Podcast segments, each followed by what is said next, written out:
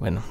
Hola, ¿qué tal? Bienvenidos a este su podcast. Bueno, te me cuidas. Hoy tengo a mi amigo Rafa Fernández por segunda vez. Hola. Hola. La verdad es que esta segunda toma me está gustando más cómo va. Todo promete. Y llevamos el mismo tiempo que en la primera.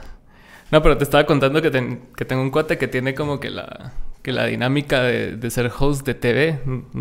Y puta, Samara sí es otro pedo, mano. Hace poco fui a, a Guatevisión y aparte que ya por lo menos le llevo como 10 años a los cerotes, si no es que más. Es así como que el, nivel de energía que se manejan es bien, bien engasado, cerotes. Sí, vos sí ves que tienen otro, otra, o sea, esos sí son años de, de trabajo y de meterse como que esa energía. Entonces estar siempre exaltados y... Ajá. Y, o sea, como lo dice, o sea, sos un buen anfitrión, pues, o sea, prendes a la mara. A huevos, a huevos. Y, y qué pisado. El otro día también estaba viendo en el en Twitter que estaba hablando este señorcito Jorge Sierra. Ah, el tío, Jorge. el tío Jorge. Talega ese cerote. Buena onda, sí. Pero le andaba tirando mierda a la mara de los podcasts. Porque, porque un pisado de Infinita vino y hizo el comentario así de... Ahora hagamos un podcast, es el nuevo, hagamos un negocio, una mierda así. Ajá. Entonces el pisado empezó así, no, es que puta, sí, yo no sé por qué empiezan a hacer esas mierdas y, y, aparte no tienen las técnicas de locución y así se puso todo.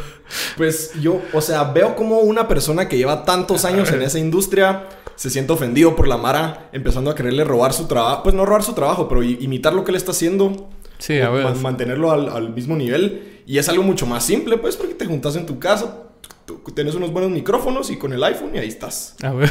Y, pero quiera que no, sí requiere trabajo. O sea, mucha Mara piensa que, que ah, sí, hagamos un podcast, que ah, ah, decimos cosas bien interesantes. ¿Quién nos va a querer escuchar? Pero, o sea, ¿cuánta Mara hace sus podcasts de hablando cosas interesantes? Pues, o sea. Sí, a huevos. Uno puede escuchar tanto y solo hablar de muladas, pues, o sea, sí toma. Pues sí, vos sabrás más que yo. sí toma planeación y estar viendo, o sea, de qué hablas, hablar de cosas interesantes, con Mara interesante, o sea no sé, y más cosas que no. Es, un, es un pergo de trabajo, Cerote, pero ponete. Hay veces que, o sea, vos pones que la Mara hace preguntas en, en Twitter o, comparte mierdas en Instagram y en todos lados. Y vas viendo cada podcast y vos decís, puta, hay un vergo de todos los temas.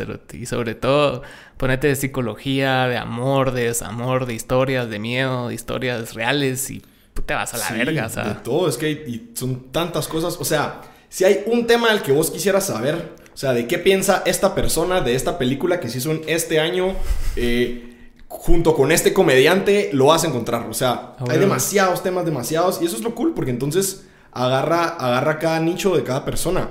Hoy en día en las radios, puta, hay como cinco buenas radios en Guate. Yo cuando me quedaba sin, sin teléfono, pues o sin forma de escuchar música en el carro, más que la radio, era scan todo el día hasta que encontraba algo cool o alguna radio de esas piratas que tenían que tenían música latina y ahí te quedabas. Pero, o sea, lo que me refiero, cuesta encontrar buenas radios hoy en día. O pues, es imposible, por más buenas radios que tengas, que igualen la cantidad y la masa que, que, que llevan todos los podcasts, pues, o sea Sí. Cualquiera puede subir su podcast. Y, y aparte, el, formato siento yo que se presta para que vos profundices más en los temas. Porque no sé tu experiencia, pero ponete las veces que yo he ido a las radios, es prácticamente como que no hay diferencia entre vos presentar una rola y un pisado que quiera presentar su producto de qué? De, enchufes. No, pues o, es como, o de lámparas. Sí, es como el mismo approach para todos. Y es como que, bueno, o sea, ¿Y de qué trata la, canción? Y, primero te hacen las mismas cuatro preguntas. las mismas preguntas de siempre y, y, siempre sentís que se pasa volando. O sea, Llegaste, hola, ¿qué tal? Que no sé qué, la va a estar buenísimo. Va, ahorita vamos al aire, mucha. ¡Pum! Dos segundos y se acabó. que va, qué bueno que vinieron, órale. Buena onda. Y, y, cuando tocan mucha y vos así como que, ah, va, no te importa. Cabal, o sea. Y el único que lo hace talega es Jorge, la verdad. Eh, sí, Jorge Cabal una nos hora. invitó al, al, a la TGW y estuvo buena esa entrevista. Ajá. Platicamos, nos, nos preguntó de temas que no mucha Mara te pregunta, porque cabal, o sea, por más que sí pueden ser interesantes, pero o sea, ¿de qué, de qué es su canción? ¿Qué, qué es? Y el nombre de ¿Qué tu es Voodoo ¿Qué significa Voodoo Magic? O algo así. O sea, es interesante, pero ya la décima vez que me lo preguntan... Mm, o sea, hay, hay, mejores cosas que puedes preguntar. Y ese es al final el trabajo del, del anfitrión o del, o del host o el podcastero o Cabal, el locutor. O sea, sacar un tema interesante, ¿va? No lo mismo que hablan todos. Sí, a, mí por eso me llega mucho este brother de, de Rogan, cerote, porque, o sea, es como, como en Inception, que apareces a la mitad del sueño, cerote. Vos, apareces en la conversación de Rogan y, el cerote empieza hablando desde el inicio, no es así como que, "Hi, welcome, no sé qué, no sé qué, no, introduce, no dice nada, solo empieza a hablar, cerote, y así como. Cabal, sí. Mira, yo si a Joe Rogan le voy a dar algo a su favor, es que él es muy bueno como host de podcast, porque él, sea quien sea el que tiene ahí, o sea, sea Snoop Dogg, sea Jordan Peterson, el que sea, le va a sacar un buen tema de conversación, le va a hablar de algo que, o sea, te das cuenta que él tampoco es cualquier mula No, sí, que le- solo invitó a un su cuate a ver de qué hablamos. No, o sea, él, él está preparado y le saca una buena conversación, hablan de cosas interesantes. Entonces, eso es cool, eso tiene él, o sea, es bueno para entrevistar gente. Sí, él dice eso, que es como que... ¿Qué? Un conversador profesional. O sea, porque eso se dedica a hacerte, ¿va? Entonces... Sí, pero él así empezó su carrera, incluso él era presentador de UFC o de Ah, MMA, algo así. Ajá. Y entonces él, él se entrenó como ese tipo de persona, pues, o sea, Cabal. obviamente hay una diferencia entre entrevistar a un luchador todo sudado y vergueado, como- Como el meme ahí, todo. ¿no? cabal, ¿verdad? Pero, pero, pero sí, pues se nota que él está preparado.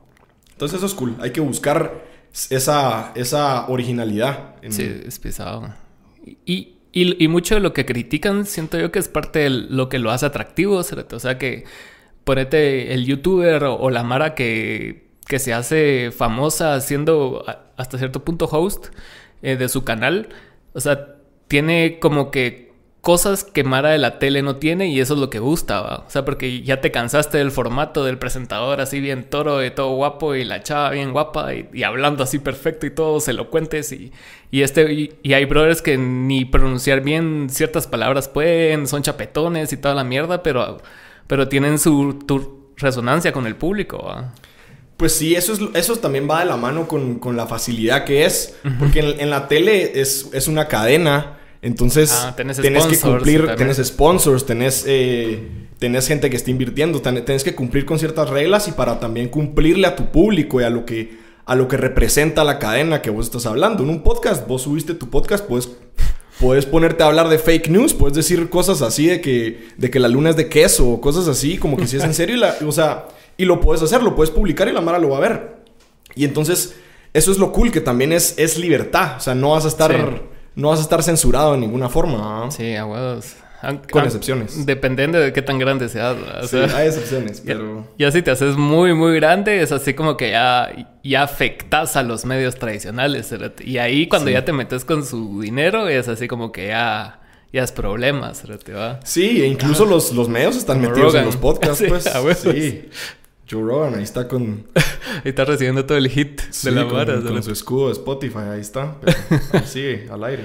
Pues, pero sí, sí es complicado. Y, y, amarrando esto de los medios y, y la, y la música y todo el rollo, o sea, yo siento que también tenemos nosotros cier- cierta ventaja competitiva, aunque tal vez no se demuestre tanto porque no hay tanto capital económico, pero la, la ventaja competitiva que hay en las bandas independientes es que puedes hacer mierdas que te llegan, ¿va? No, no tenés como e- esa presión de, de que alguien invirtió dinero en vos, ¿va? O sea, Sí, y en realidad no tenés ninguna otra presión que la que vos mismo te pongas, pues. Ajá. Pero, pero eso es lo bonito, porque entonces. Y, y- y la música independiente, por eso de ahí han salido todos los géneros nuevos, salen de música independiente, porque es gente haciendo lo que ellos quieren y les pela seguir reglas Exacto. o seguir algún concepto. Ellos dicen, yo voy a hacer la música que a mí me gusta, la hacen. Y de la nada, ¡pum! se vuelve el post-punk o algo así, shoegaze. O lo que sea, shoegaze.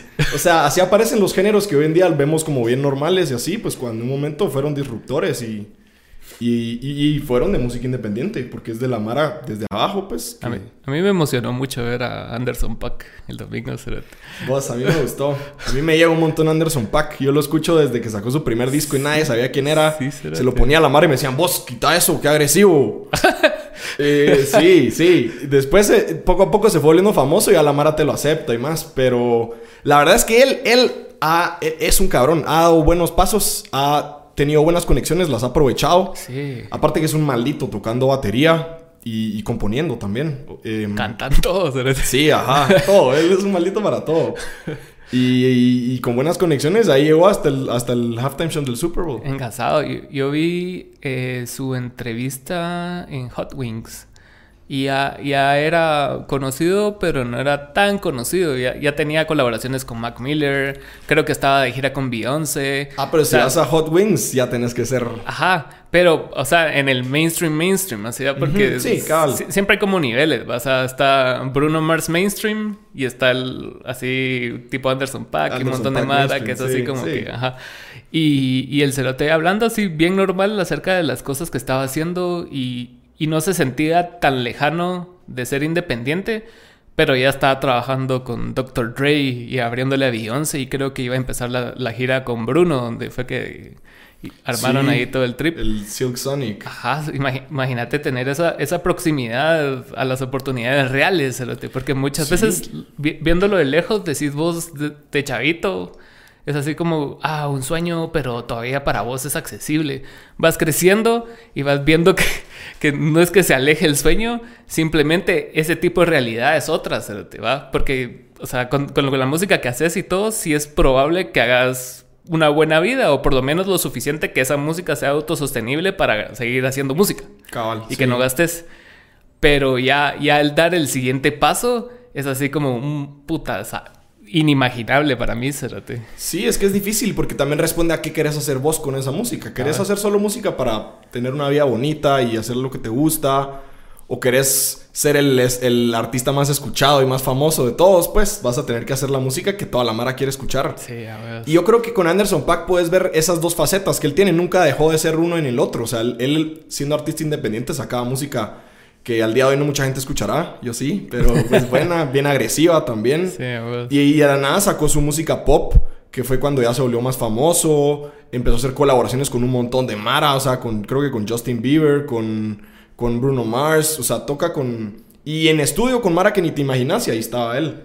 Entonces, eh, él, sabe cuáles son las dos formas de hacerlo y está haciendo las dos, o sea, no hay barreras. Yo, me, yo estaba hablando de esto con Charlie cuando vino acá, creo yo, que, o sea, vos miras a los gringos y te imaginas así como que, va, talega, o sea, sí graban en estudios talegas, aunque no sean una gran banda y todo, pero los mexas, cerote, también, también están en un nivel muy alto, cerote, porque estaba viendo una entrevista de Jay de la Cueva y, y, que él estaba contando un evento de, ¿de qué? De fobia.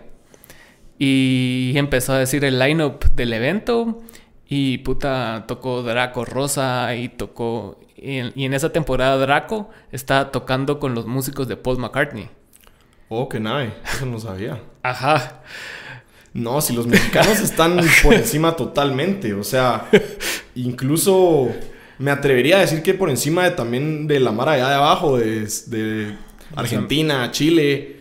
Esa escena independiente es rara. Que también es muy buena. Es rara para nosotros que somos más americanos, pero pues norteamericanos, pero pero es muy buena también. Pero sí, a mí me encanta eh, la escena mexicana que hay ahorita, porque ahí se está viendo eh, todo lo nuevo, cómo está experimentando la Mara. Un gran movimiento indie tipo que empezó Zoe, u otra Mara de ese, de ese tipo y que ahora hay un mega fanbase, hay 100 bandas mexicanas que suenan algo así o que están haciendo ese, movimiento, o sea, es cool, va... Y, y, sí, llegan, los mejores artistas llegan a México, pues, ¿quién no a México? Los mejores... Hay muchos festivales buenísimos en México. Y, eso pesa mucho en, que una escena sea exitosa o no. Porque ponete en países como el nuestro, o sea, se, reduce al, al, super mainstream, ¿va? Super mainstream latino. Entonces la Mara no, no va a correr riesgos en traer artistas pequeños que tal vez sí te lleguen en un venue pequeño, pero a la larga estás gastando mucho en permisos. Entonces la Mara no tiene marco de referencia con respecto a la música que hace Voodoo o que hace, no sé, Foz o, Filoxera. Sí, o sea. Entonces no, no, no tenés cómo compararlos. Entonces es así como que, ah, está cool la banda de mi cuate, pero, o sea, ¿a qué suena? Versus que le abraza a una banda que sea de tu género. A todos los ponen en rock chapín. Todos, o sea, seamos lo que seamos. A mí no me gusta que me digan rock chapín. Yo lo odio. Pero, ajá, pero al final en eso te ponen. Entonces eso, eso respondes, pues. Al final vos no te pones el género. La Mara te pone el, qué, tipo de música sos. el sábado fui a la casa de una cuata y, y estábamos en una cena y que no sé qué. Y a mí en lo general no me gusta hablar o sea, de que hago música. O sea, no, no me gusta ponerme en el spot de esas mierdas. porque Empezar qué- a decir, sí, fíjate que tengo una banda. Explicando, y fíjate hueva. ¿Y dónde tocan? Ajá. Entonces, usualmente yo no lo hago, pero ella lo hizo por mí. Y, y, y ella explicando el tipo de banda que éramos, cabal dijo eso. O sea, no es que ah, él tiene una banda y que no sé qué, y en lugar de explicar así como que y ella sabe música, cérate. Ajá. Entonces, no, no es que es como. eh, es banda chapina. Y así como, Ah. ah, la verga. No, Yo no hubiera Sí. hecho ni verga. Sí, ah, es que es, es, es complicado. Yo estoy orgulloso de mi patria, pero no me gusta ser identificado, o sea, que mi música esté identificada con ella, porque al final no tiene nada que La ver música con. no tiene nada que ver. Entonces, La Mara no dice, ah, rap estadounidense. Solo dicen hip ajá, hop. rap, o sea, Ajá. ¿me entendés? O sea el género que sea, al final no importa dónde lo estás tocando, si lo estás tocando. Y más hoy en día, eso es lo que me encanta hoy en día. Hoy en día yo puedo escuchar cumbia japonesa, por ejemplo, o... Eso estábamos escuchando con Charlie el otro día. ¿sabes? Estoy seguro que te enseñó el artista que yo le enseñé. Sí, Sí, sí, porque... Era un Tiny Desk. Sí, sí, es el que yo le enseñé. Se cagó cuando lo veo. Es que Minio Crusaders, una banda japonesa excelente. Pero eso es a lo que voy. O sea, puedo, puedo escuchar cumbia en Japón, en Estados Unidos, en, en- en París, en, todo, en todos lados. O sea el género que sea, pues. Y no estoy diciendo como que, ah, sí, esto es cumbia francesa. O esto es aquello. No, o sea, es esto. Cabal. Entonces, al final empezás a agrupar a las bandas por, guatemal por rock guatemalteco. La Mara va a decir, ah, entonces son como Viento en Contra, El Tambor. Y, o sea, agarran de la... Porque es un gran grupo, o sea, rock guatemalteco, pues. Que entonces es- van a pensar en los más, fam- los más famosos. Y al final del, del día, por más que tengamos cosas en común, yo no siento que tenga nada en común con esas bandas. Que me gusta su música, la escuché toda mi vida, pero no siento que tenga... O sea, para que me comparen como... Que sueno como a ellos. Sí, Entonces, no. eso es lo malo de agrupar todos en, ah, rock guatemalteco. Ah, sí, eh, no sé, rap guatemalteco o lo que sea, pues. Yo me acuerdo que tuve una conversación, no al respecto, pero estábamos hablando de cuando, cuando íbamos a sacar en tu cama. Y, y estaba hablando con una, una PR de aquí. Y ella me dijo que ella, cuando ella ponía música en la radio, lo que hacía no era así como que no tenía carpetas, así. Porque usualmente aquí tiene la mar así como que su carpetita de música guatemalteca. Entonces, de vez en cuando la tocan en un segmento y, y tienen que ir ahí. No que ella agrupaba todo en la misma carpeta donde estaba todo lo demás.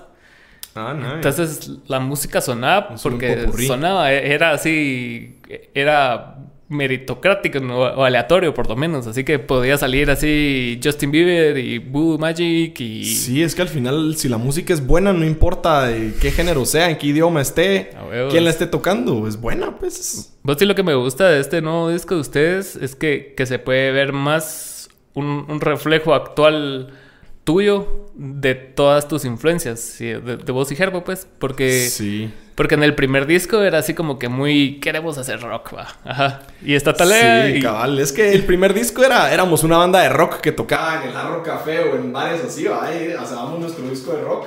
Hicimos nuestro disco de rock. Y, o sea, era cool. Toda, o sea, era la música que tocábamos en vivo, literalmente, pues, ese, ese feeling. Y lo grabamos, pero cabal, el segundo disco ya era bueno. Ahora exploremos qué podemos hacer. Ya hicimos lo que nos moríamos por hacer. ¿Cuál es el siguiente paso? No vamos a A lo ver. mismo, pues. sí, no, Y, y cabal, eso siempre, eh, mientras lo íbamos escribiendo, nos matábamos de la risa porque decíamos, ala, eso suena como a los Rolling Stones, ponete, o a esto, a aquello, sí. Y es que a huevos, al final, aunque querrás hacer algo totalmente tuyo, vos sos un conjunto de todas tus influencias. Entonces, vas a sacar, vas a sacar cosas de, tus, de, lo que te inspiró, pues, de la música que estás escuchando en ese momento. Y cabal, yo, eh, pues cuando, cuando de, diferencia de primer disco ahora, ahora escucho, una de mis bandas favoritas es Wilco, los escucho casi siempre. Segundo año consecutivo el año pasado, que fueron mi artista más escuchado de Spotify. Entonces, y pues se siente la influencia a huevos. Cuando, cuando escribí las canciones yo decía, ah, eso es fijo, lo saqué de Wilco y así. Pero pues eso es, es una respuesta de quién sos vos y de cómo lo, lo, transmitís a algo tuyo, pues. Sí, y, y qué bueno que no. Que muchas veces, aunque, aunque sí la música tien- tiene que ser un reflejo, uno como que se, se impone ciertas reglas innecesarias que, que nadie más te está poniendo. Así Cabal. como que vos grabaste un disco tal y sentís que tu responsabilidad ahora es seguir haciendo ese tipo de música cuando realmente vos puedes hacer lo que se te puta da la gana porque tu banda sos vos. Ajá. Así como vos no pedís permiso para cortarte el pelo, para puta, pintarte las uñas o lo que querrás. O sea, es. Y es que estás haciendo la música que vos querés, entonces hacela bajo tus propias reglas, pues. Exacto. Sí, es como, como dice Giorgio en la canción de Daft Punk. A ver. O sea, y es, y es que es algo tan cierto y lo, lo, lo, lo mentalizo yo para cada cosa que quiero hacer musicalmente. O sea, cuando te quitas todas las reglas o conceptos de cómo son y cómo deben ser las cosas, ahí es cuando empieza lo bonito. ahí Es cuando puedes ser libre y hacer lo tuyo. Entonces, eso es lo cool. Y eso siempre nos ha gustado con Gerbo, cabal. Eh, buscar cómo hacemos algo nuevo, algo que no hemos hecho antes, algo diferente. Por eso nos gustó un montón eso de que no sabíamos si cantar en inglés o en español y dijimos que putas, hagamos las dos. Por eso hay canciones en español, en inglés o mezclado.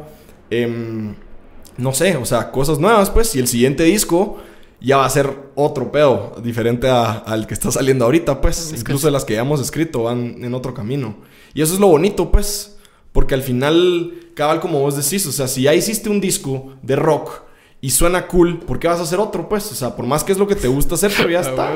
Ajá. Y hay, muchos, hay mucha mara que, que, que cabal a eso se, se acomoda, como que sacan una buena canción, pegó, dicen, bueno, vamos a hacer esto mismo 18 veces más hasta que deje de pegar y así se quedan los artistas, pues, y... Y pasa bastante. Y, y creo que es, es poca la mara que realmente se puede salir con la suya haciendo eso. O sea, casi que solo nivel Rolling Stones y Sentís vos, yo creo que es mucha.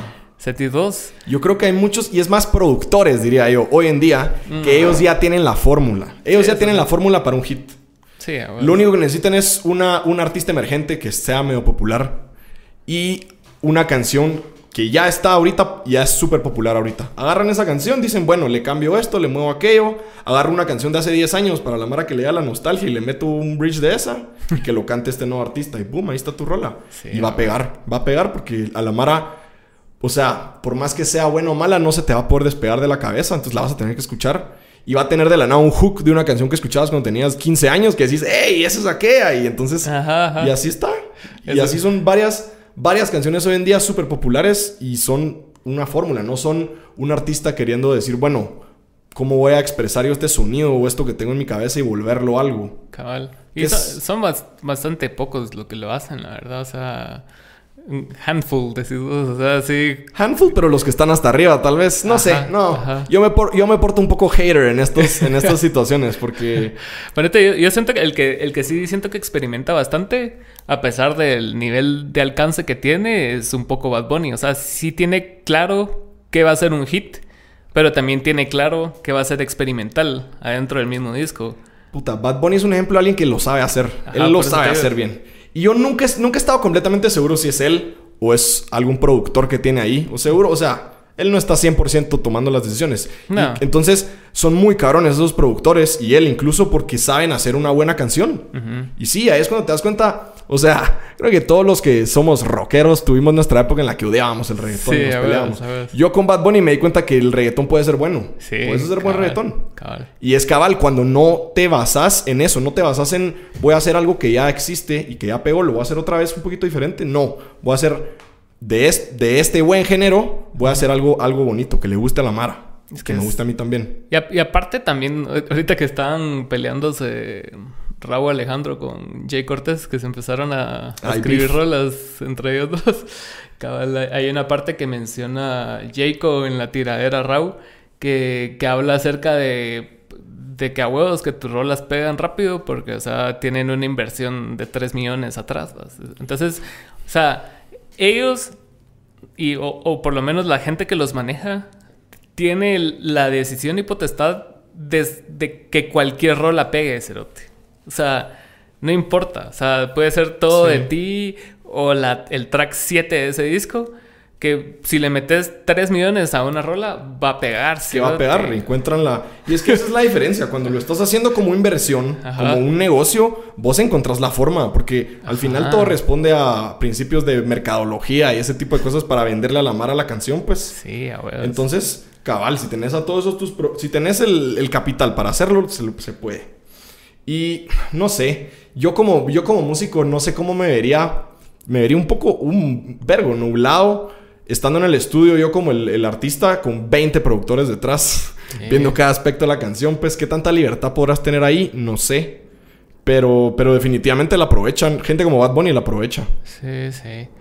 Sí, es pisado, porque estábamos hablando justo antes de empezar de, de componer en grupo. Y por este, o sea, te cuesta con tres, cuatro cuates, cerote, no digamos con 20 cerotes que todos tienen una línea talega, o sea, es así como que, ah, pero puta, y si decimos esto, ya, ya es un focus group, ya no es así como algo Sí, orgánico cabal, que no tiene es que eso. salir, sino que es así como que va, estamos hablando de Instagram, de TikTok, y, y la pareja es Piqué, Shakira, y, y va, y ahora qué, cómo juntamos esto, va? Como te digo, es una fórmula, pues. Ellos ya saben de qué, qué diferentes tuercas tienen que juntar para que todo eso funcione y sea su hit.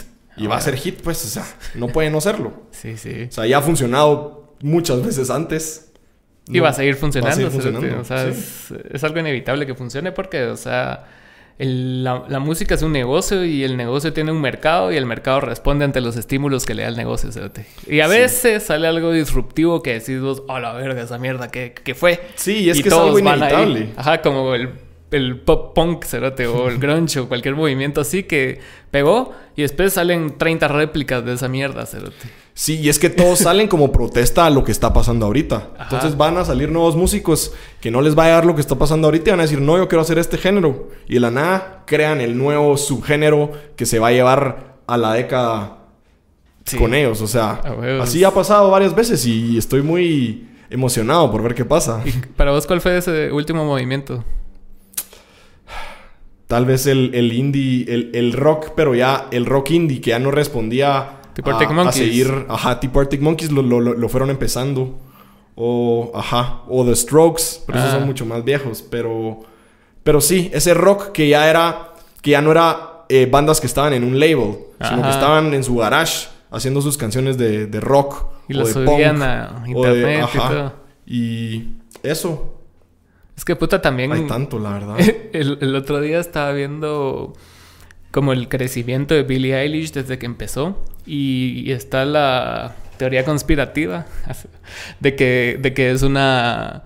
de que es una planta. Ah, ah, yo, ya, yo, yo pensé que la que es un reptil, pero ok, es una planta. ajá. Le llaman planta cuando una disquera hace creer que un artista crece de manera orgánica.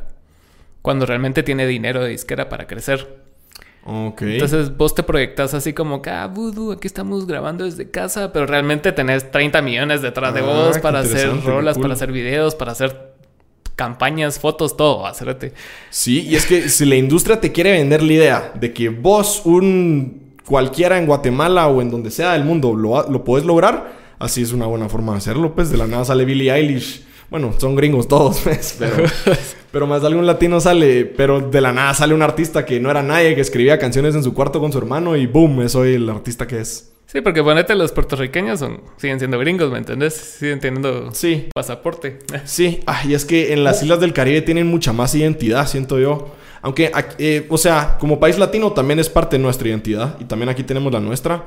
Pero, pero, pero sí, porque ponete reggaetón, no pensás en ningún país de Centroamérica, pensás en, Latin- en, en, en el Caribe. O Panamá, si mucho. O ajá, si mucho te vas más para, más para Colombia, Venezuela. Ajá. Pero eso es lo que digo, o sea, no sé, son más como, tienen su peculiaridad, que Ah, por eso resaltan un poco más. Pero al final sí, o sea, somos todos parte de lo mismo, pues. Sí, definitivamente. Y por eso todos aquí en Guate escuchamos esa música, pues, porque es nuestra identidad como latinos. Y es que esa es la identidad que me gusta. Por eso, a mí no me gusta decir soy un artista guatemalteco, soy una banda de rock guatemalteca, no. Pero una banda latina, eso sí me gusta, porque al final es, es nuestra cultura, nuestras raíces que no podemos negar. Y eso te ayuda. La música latina es tan buena. Y no solo es el reggaetón, hay No. tanta música latina, es tan buena. Y la está haciendo gente en todo el mundo, no solo en Latinoamérica. Sí, Entonces, em, eso me gusta más. Como, como lo que dijiste de la cumbia, o sea, ponete, son, son un chingo de ritmos con un chingo de interpretaciones, ¿no? o sea, Sí. es diferente una cumbia a que la haga Café Tacuba, a que la haga alguien de Sudamérica, que la haga alguien de Japón, o sea, tal vez Sí. en esencia es cumbia, pero ya no es lo mismo, o sea, no es lo mismo. no lo puedes poner en el mismo... Es como hablar en español con alguien aquí o con alguien en Argentina o con alguien en... Es, es, básicamente es español, pero es, es un idioma diferente. Huevos, Entonces es lo mismo eso, pues están tocando el mismo género, pero desde todo su contorno, en que en Japón vas a tener diferente cultura cumbiera que acá, ¿verdad? Entonces eso es lo interesante y Eso es lo que me ha, me ha llamado la atención más últimamente. Todos los nuevos subgéneros que están saliendo de gente intentando sacar a estos subgéneros de sus, de sus, de sus reglas o preceptos que, que tenían. Sí. Entonces decir, hey, esto lo hagámoslo nosotros, es bueno. También el, el afrobeat latino me gusta un montón. Sí, muy bueno. Hay Sí, bandas en Colombia, en Chile haciendo buen afrobeat. Puta, qué buena mierda. Sí, es, es bien interesante ver cómo dicen, bueno, esto me gusta, ahora vean cómo lo hacemos de este lado del charco. A Ajá. huevos. Sí. Y vos en, en, en cuanto a cuando escribís una rola o cuando empezás a, a, a crear algo desde cero, o sea, ¿qué- ¿qué, qué emociones son las que te mueven más? O sea, escribís mejor feliz, triste. Que estaba viendo que estaban sacando encuestas, una página que yo sigo de, de booking mexicano que se llama Bizbat. Y el día, el 14, estaban haciendo esa pregunta, así como que canciones de amor o desamor. ¿Escribes mejor triste o alegre? Entonces me Qué pareció bien curioso. La verdad es que, mira, yo mi, mi visión es que yo, la- de la poca inspiración o gran inspiración que me venga, de ahí parto y me voy a donde me lleve esta inspiración. Entonces no tengo como que reglas puestas. Pero siempre he pensado, desde que empecé a componer a los 14 años por ahí, siempre he pensado que el nada te inspira a escribir una buena canción tanto como estar enamorado de alguien. Ese, ese sentimiento. Ese es el sentimiento de estar enamorado de alguien, querés escribir miles de canciones. em, y, y creo que también, o sea, la Mara también lo, lo sabe, pues por eso siempre que escribes una canción, lo primero que te preguntan, bueno, no lo primero, pero de lo que te preguntan es, ¿y esa a quién se la escribiste? o, ¿Y de quién estás, en quién estabas pensando? Y no, o sea, no tengo que estar pensando en alguien, pues, o sea, solo estar enamorado o tener esos sentimientos dentro de vos ya te llevan a escribir una canción sobre ya lo que sea, pues. Sí, eso es cierto. Sí, a, a mí, a mí en lo personal me... O sea, uso- casi no escribo cosas que me pasen, pero sí desde un punto de vista diferente. O sea, casi no puedo escribir canciones de euforia o felicidad, ¿va? O, Cabal. o de fiesta. Me, me cuesta un vergo. O sea, es como que forzarme como que a salir mucho de, de las, de las cosas por las cuales yo creo que soy mejor para escribir, ¿va? Pues sí, sí, es que al final uno, uno está, tiene una forma de hacer las cosas y de componer que no te puedes al final. O sea, te da miedo separarte mucho porque la puedes empezar a cagar o puedes salirte algo que no te gusta o no sé. Entonces, sí. Pero es que la gente a veces piensa de que el artista que está atormentado es el que, Sí, es que siempre está triste, es el que va, va a ser la mejor tipo, el mejor tipo de arte. Y la verdad es que cuando uno se siente súper triste no quieres hacer nada. Sí, O sí. sea, no quieres ni levantarte de tu cama. ¿Cómo vas a querer escribir una canción? O sea, obviamente de esos sentimientos puedes sacar algo bueno. Y, y- y por eso también es, es esa, es esa discusión, porque también del desamor, de la tristeza, del, de lo que sea, puedes escribir cosas eh, muy buenas. Pero no es, o sea, en ese momento no lo, no lo puedes canalizar Sí, así. es, es más como es- escribís en retrospectiva, no tanto en tiempo Cabal. real. O sea, como ya superaste esa etapa y decís, puta, ¿qué, qué hice yo para superar esa mierda? va?" Ajá. Son sentimientos que tuviste en algún momento. O Ah, que ajá. tenés, pero ya no tan fuertes. Sí, entonces lo conectás y lo escribís. Sí, algo que me dijo Fernando ahorita que está haciendo su proyecto solista que le dijeron allá es que, que dice que alguien le dijo en Berkeley, no sé si fue un maestro o un alumno, de que, de que su historia no, no se interponga en, en el desarrollo de una buena historia. ¿Va? O sea, Sí. de que tu biografía no tiene nada que ver con la, con la historia que estás escribiendo. ¿va? Muchas veces Totalmente. puedes dejar glimpses, o sea, así de algún verso que vos digas, esta mierda sí me define, o esta mierda sí es para tal, pero vos lo sabes, pero no tenés por qué estarlo explicando. Sí, totalmente. Y es que incluso yo así es como lo veo. O sea, yo cuando escribo una canción no estoy escribiendo mi autobiografía, pues. Sí, pues. Estoy partiendo de un sentimiento que realmente tuve o que tengo, pero puede ser sobre una cosa y yo escribo la canción sobre otra, pero estoy usando ese sentimiento. O sea, de eso es de donde partís, siento yo. Y entonces uno lo usa para donde, para donde se puede inclinar. Y de la nada eh, tenés una frase que te gusta, empezás a escribir a partir de esa frase. O lees una historia bonita. O, o un tu amigo se está peleando con la novia y te cuenta y decís, hey, eso sería algo bueno para una canción. Y pues, lo escribís, partís de un sentimiento tuyo, pero ya es algo más. Y, y- y también ayuda, o sea, porque al final tu canción no tiene que 100% estar hablando de la misma historia que estabas contando. De la Ah. nada, viene un- una, una frase en la que sí decís algo que te aplica a vos, algo que te pasó hoy. Y la siguiente frase habla de algo totalmente diferente. O sea, A ver. el- yo creo que la clave es no tener eh, reglas, eh, no tener una forma de hacerlo, sino que vos solo libremente hacer de lo que te salga. ¿Y vos sos de inspiraciones o te llega como que ponerte a, a trabajar hasta cierto punto en crear una rola? O sea, porque yo, yo a veces sí, cuando, cuando estás inspirado, por lo menos yo, es así como que va, se me ocurrió esta mierda y te sale una rola como en 10 minutos ¿va? o menos. Eso es, eso es lo mejor. sí. Pero hay veces que decides, hoy voy a hacer una rola. Entonces, empe- tenés como una base de, de lo que más o menos querés, pero no tenés nada. cerote. Yo últimamente he estado haciendo eso, porque usualmente era así como que si tenía algo que decir, lo hacía. Pero ahora es así como que probemos otro approach, ¿va? así como que no tengo nada, tengo este cuatro acordes, tenemos verga. ¿va? Sí, Así, es bien ver hip hop. haces. Ajá. Sí, es que quisiera, te- me encantaría que todos los días cuando me pongo a escribir me llegara esa inspiración de que escribo la mejor canción que he escrito en semanas, en, en 15 minutos, media hora. Y digo, ala, qué rolón acabo de escribir. Pero eso no pasa siempre, pasa bien poco seguido, pues. Y uno como, como, como músico te tenés que poner a trabajar. Y eso es lo fregado, porque hay veces en las que me pongo a trabajar y quiero que me salga algo y me bloqueo, no me sale nada. Digo, bueno, hasta mañana, pues, o hoy no se pudo, o me pongo a hacer algo más. Sí. Eh, pero sí soy fiel creyente de que uno tiene que invitar a la inspiración. No tenés que esperar a que te pegue porque puedes pasar días de días. Sí. Vos puedes invitar a la inspiración haciendo ciertas cosas, pudiéndote tocar. O sea, te, te sentás a tocar, aunque cosas que no te vayan saliendo, seguís y seguís. Y de la nada, hey, esto suena cool. Lo repetís, le agregas algo más y ahí tenés tu canción. O sea, bueno. la inspiración está ahí. Solo vos la tenés que invitar y, y llega. Pero, pero sí, hay que, perdón, que... No, dale. Y, y vos cuando estás armando rolas, ponete... A mí me pasa ponete de, de, de crear una rola, y, pero sabes que, que esta rola no va a funcionar con X proyecto. O sea, simplemente conoces a la Mara o conoces el proyecto y es así como que es automáticamente Sí, descartada, pero igual la tenés ahí, va. Entonces, o sea, ¿cómo Sí. haces para... Y la, y la mayor cantidad de canciones, y estoy seguro que vos, al igual que yo, que tengo guardadas, son las que quiero guardar para mí. y que- Hola, ¿qué tal? Después de esta parada técnica, estabas hablando de, de las canciones que Sí, de cuando uno escribe una canción, como que uno más o menos se va dando cuenta para qué proyecto la para usando. Y la mayoría que yo escribo, digo, ala, esta la quiero para mi eventual proyecto solista que algún día saldrá, pero no. ¿Y si te animarías a hacer eso? Sí, lo voy a hacer incluso. Tengo, Sí. tengo ya una lista larga de canciones que tengo que escoger para meter en un disco porque también implica... O sea, no puedo grabar 20 canciones, ¿no?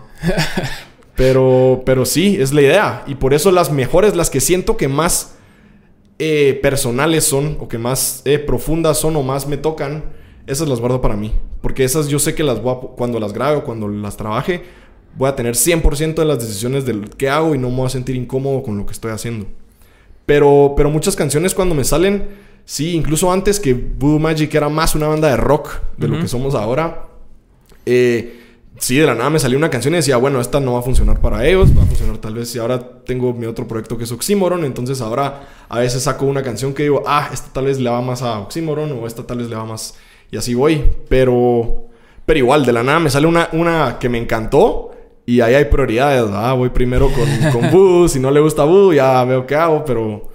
Pero sí, sí, es que eso es lo bonito, no estás escribiendo siempre rock, no estás escribiendo siempre Sí, cabrón. pop o lo que sea, sino que lo que te salga. Y, y hay veces que a mí me pasa también de que hay, hay canciones que son bien talega que me vale verga lo que piensan los demás. Es así es como que, que... this is the way. Ajá, e- es- esta es, o sea, y, y- y por lo general sí funcionan, pero es así como que hay, hay unas cosas no negociables que tenés al escribir rolas. Es así como que a vos, que si esta rola la llevamos a donde yo tengo visualizado llevarla, es una verga rola, ¿va? Y llegás y así como que esta es la rola y show, así.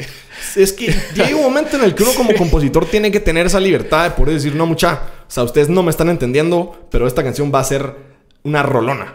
Y se tiene que. Y a, a nosotros nos ha pasado antes, Gerbo me ponía más pausas en, en el vudú, pero poco a poco yo le iba presentando cosas que no muy le llegaban, después me escuchaba tocándolas y decía, ah, no, la verdad es que sí funcionaría, que ya me da más libertad en la que yo digo, no, espérate, pero espérate, escúchala, imagínatela con esto y ahora le agregamos esto y me dice, ah, no, sí funciona.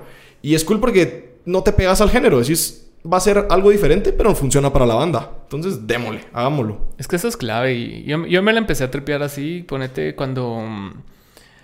Cuando que quería dejar de hacer rock, digamos, va. Entonces dije yo, puta, ¿qué podemos hacer, va?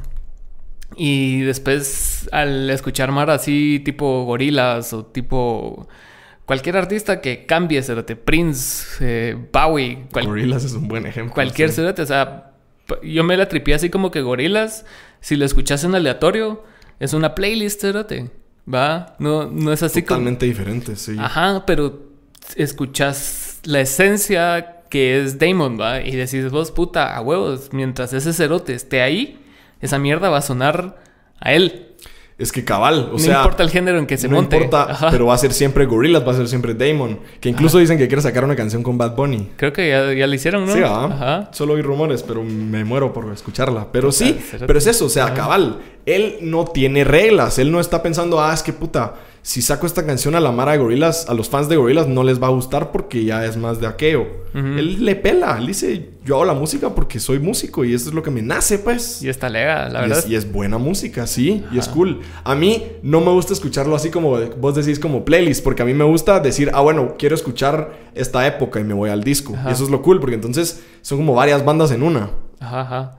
Sí, Eso es cool. Pero yo te, yo te puse el ejemplo de playlist porque es así como que si lo pones en aleatorio. No, cabal, ajá. ajá. Como Kanye o como cualquier es, es así. Música, podrían ser miles de artistas diferentes y es ajá, uno. Sí, sí. Y, y, me llegó esa mierda y es como que, va, entonces, ¿qué, qué estoy escuchando ahorita? ¿Cuáles son mis referencias? ¿va? Entonces ya, ya no son las mismas referencias de hace seis años, ¿va? hace ocho que que empecé a escribir canciones para esta banda. O sea, y todavía, a veces sí. Sí, sí. me pongo a escuchar esa música que, que, escuchaba en ese entonces, pero ya no me representa tanto. Es así como que, ah, la verga, lo que escuchaba en 2014. Y son otros, otros oídos con los que la escuchas hoy en día. Ajá. Sí, hace, hace, poco me puse a escuchar la música que escuchaba como por esa época, 16, 17. Y yo, puta, si he cambiado un vergo. O sea, antes, antes sí, así como que es, la... escuchaba como cuatro bandas y todas eran bandas y casi no, no escuchaba otro tipo de música. Y con el tiempo, puta, he ido ampliando el rango de música que he escuchado y, y obviamente se tiene que ver reflejado en la música que hago. Si no, ¿pa qué es, vergas? que, es que el cambio es inevitable. sí, Uno siempre está cambiando y eso es algo bueno porque qué huevas, lo mismo siempre. Sí. Entonces la música que uno hace va a responder a eso, pues va a estar cambiando Sí, en constante. claro. Y eso es, eso es bonito, porque del- de la nada sale algo que otra persona también le di- dice, hey, eso es lo que yo quiero escuchar ahorita, cabal.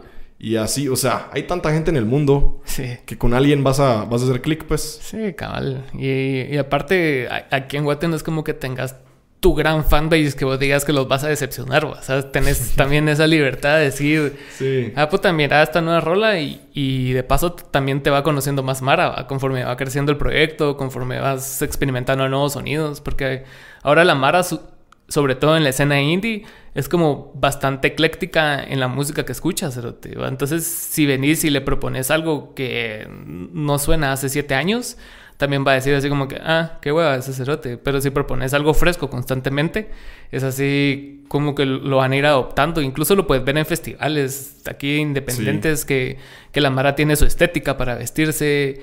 Ve, mira sus Instagrams y sus Instagram tienen cierta estética. Entonces como que ser así diferente hasta cierto punto es como que el, el sello de toda esa marita, ¿va? Es que cabal, es un estilo de vida al final. Es, Sí. es lo que estábamos hablando. La Mara que se está revelando a la norma, a lo que es ordinario y siempre lo mismo. Cabal. La Mara se revela, entonces se revelan de todas las formas. Se visten diferente, escuchan música diferente, van a lugares diferentes. Y así es como nacen los subgéneros y los fanbases de esos subgéneros, pues. Exacto. Y las cosas cool, la música underground, que es lo, lo mejor, pues. O sea, es la Mara que dice, ala, me aburrí del- de ir a la misma discoteca, escuchar la misma playlist.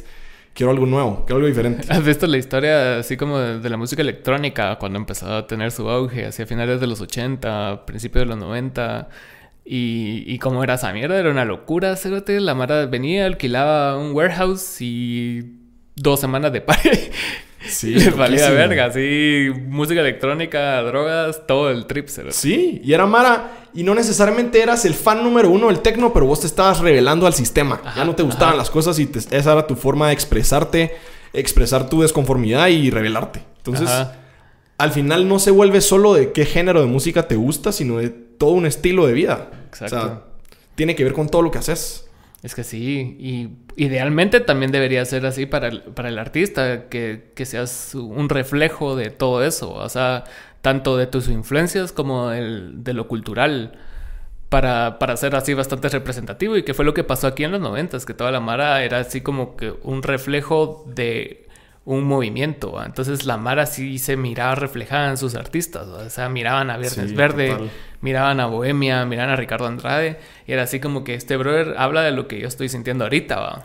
Y eso, eso, es, eso es algo que se les tiene que reconocer a ellos, que es música. No solo es buena música y buen rock de esa época, sino que encima estaban hablando de lo que toda esa Mara estaba viviendo. Y por eso se creó tan buen fanbase. Por eso hoy, 30 o no sé cuántos años después, siguen teniendo a, la, a la Mara que va, canta todas las canciones a todo pulmón.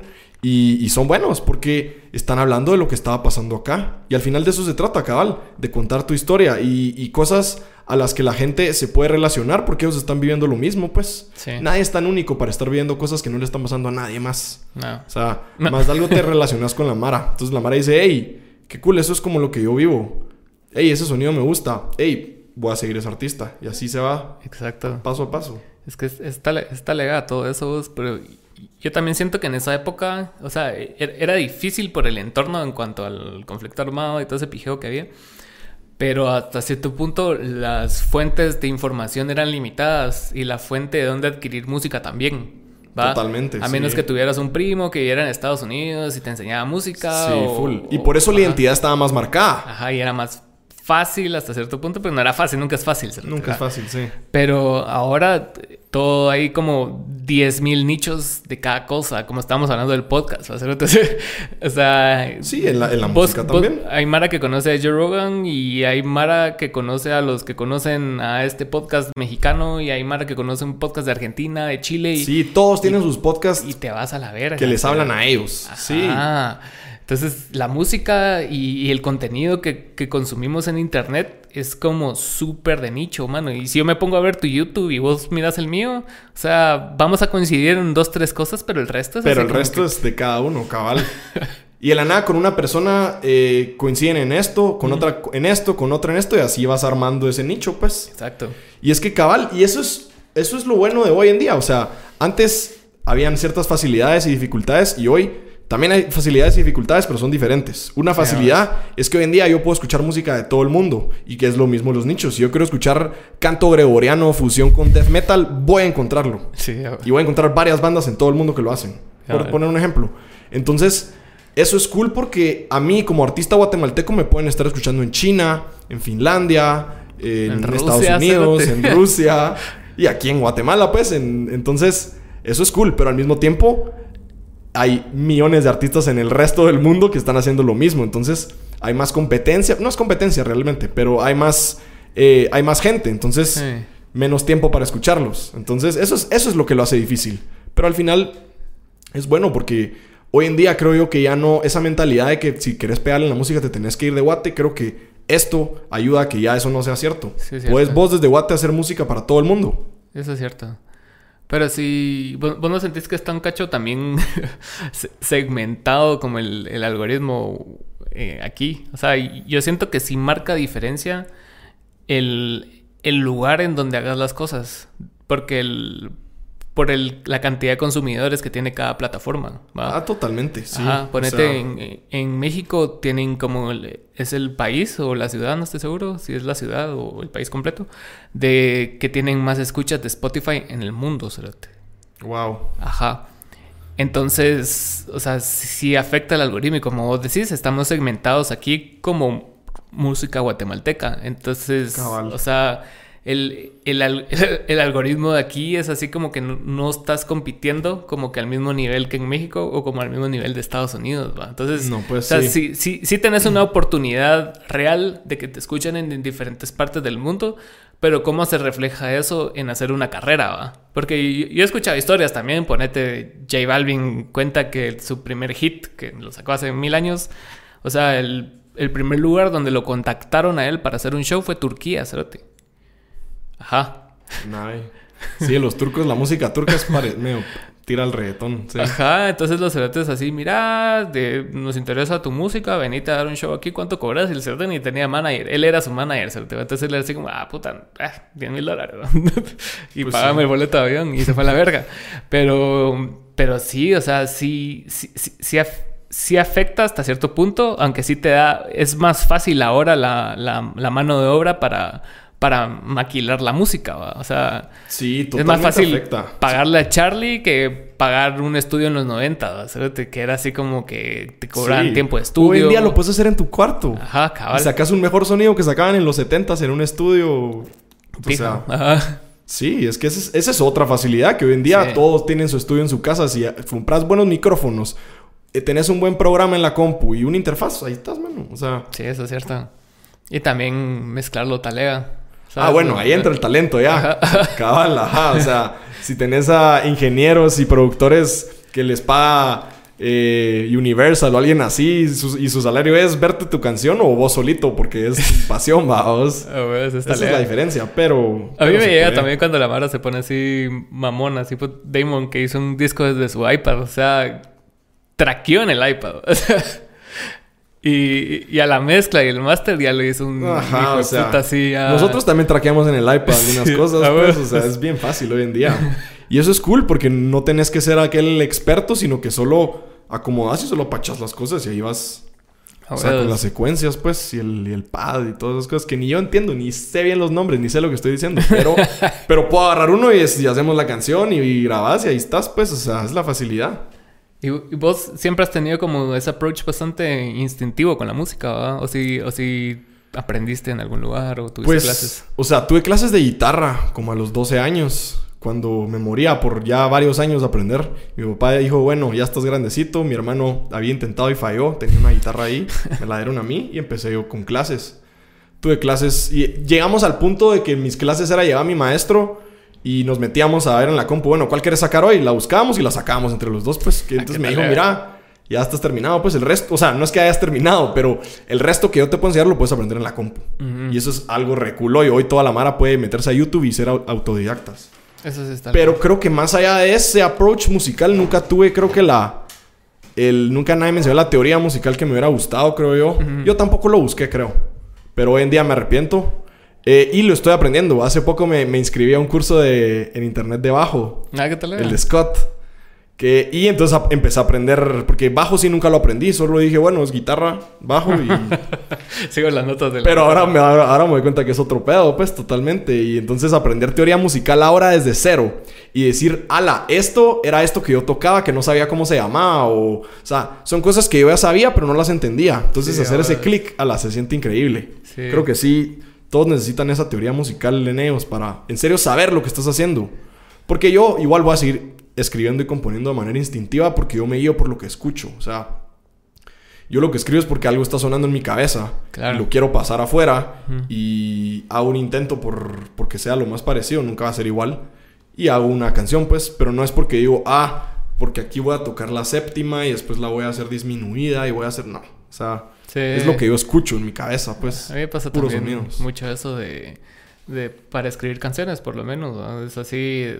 O sea, me dejo llevar por mi instinto, realmente. Porque... Porque siento que he confiado bastante en él y lo he pulido lo suficiente como para no, no aprovecharlo. Y creo que, que es una herramienta que realmente no te pueden enseñar. O sea, sí hay No, muchas clases de composición y como que te pueden dar un, un camp de composición y te juntas con un vergo de mar a Sí, componer. pero al final es tu experiencia. ejercicios. Exacto. Y, y a la larga eso es como que lo, lo único que es irreplicable de toda la música, ¿cierto? O sea, vos puedes escuchar todo un disco de Mac Miller y no vas a componer como él, ¿cierto? O sea, No, para nada.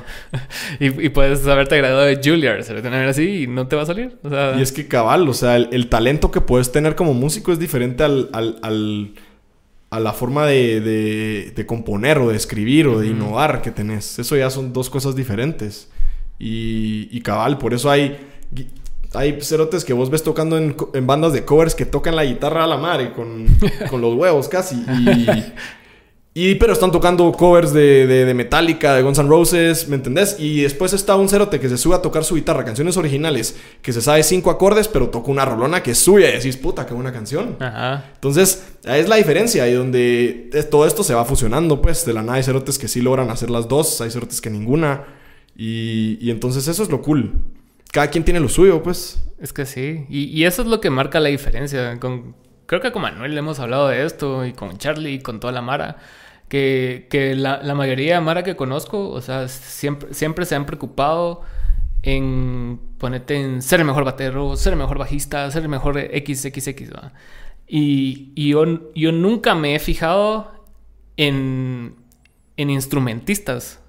Desde chiquito me valía verga, o sea, aprendí a tocar guitarra, pero yo no quería ser Joe Satriani, yo no quería ser John ah, Mayer, yo no quería ser, ajá, yo, yo, yo, siempre vi la música como algo en conjunto, algo de bandas, más que, más que de guitarristas. Totalmente. Y menos, y, y, de solistas tal vez me llegaban más, pero más los pop que los pero, ajá. Sí, yo lo veo igual que vos. Al ajá. final, ¿qué importa si sos el mejor guitarrista de todos, pero tu canción es mala? Lo que uh -huh. importa es hacer una buena canción.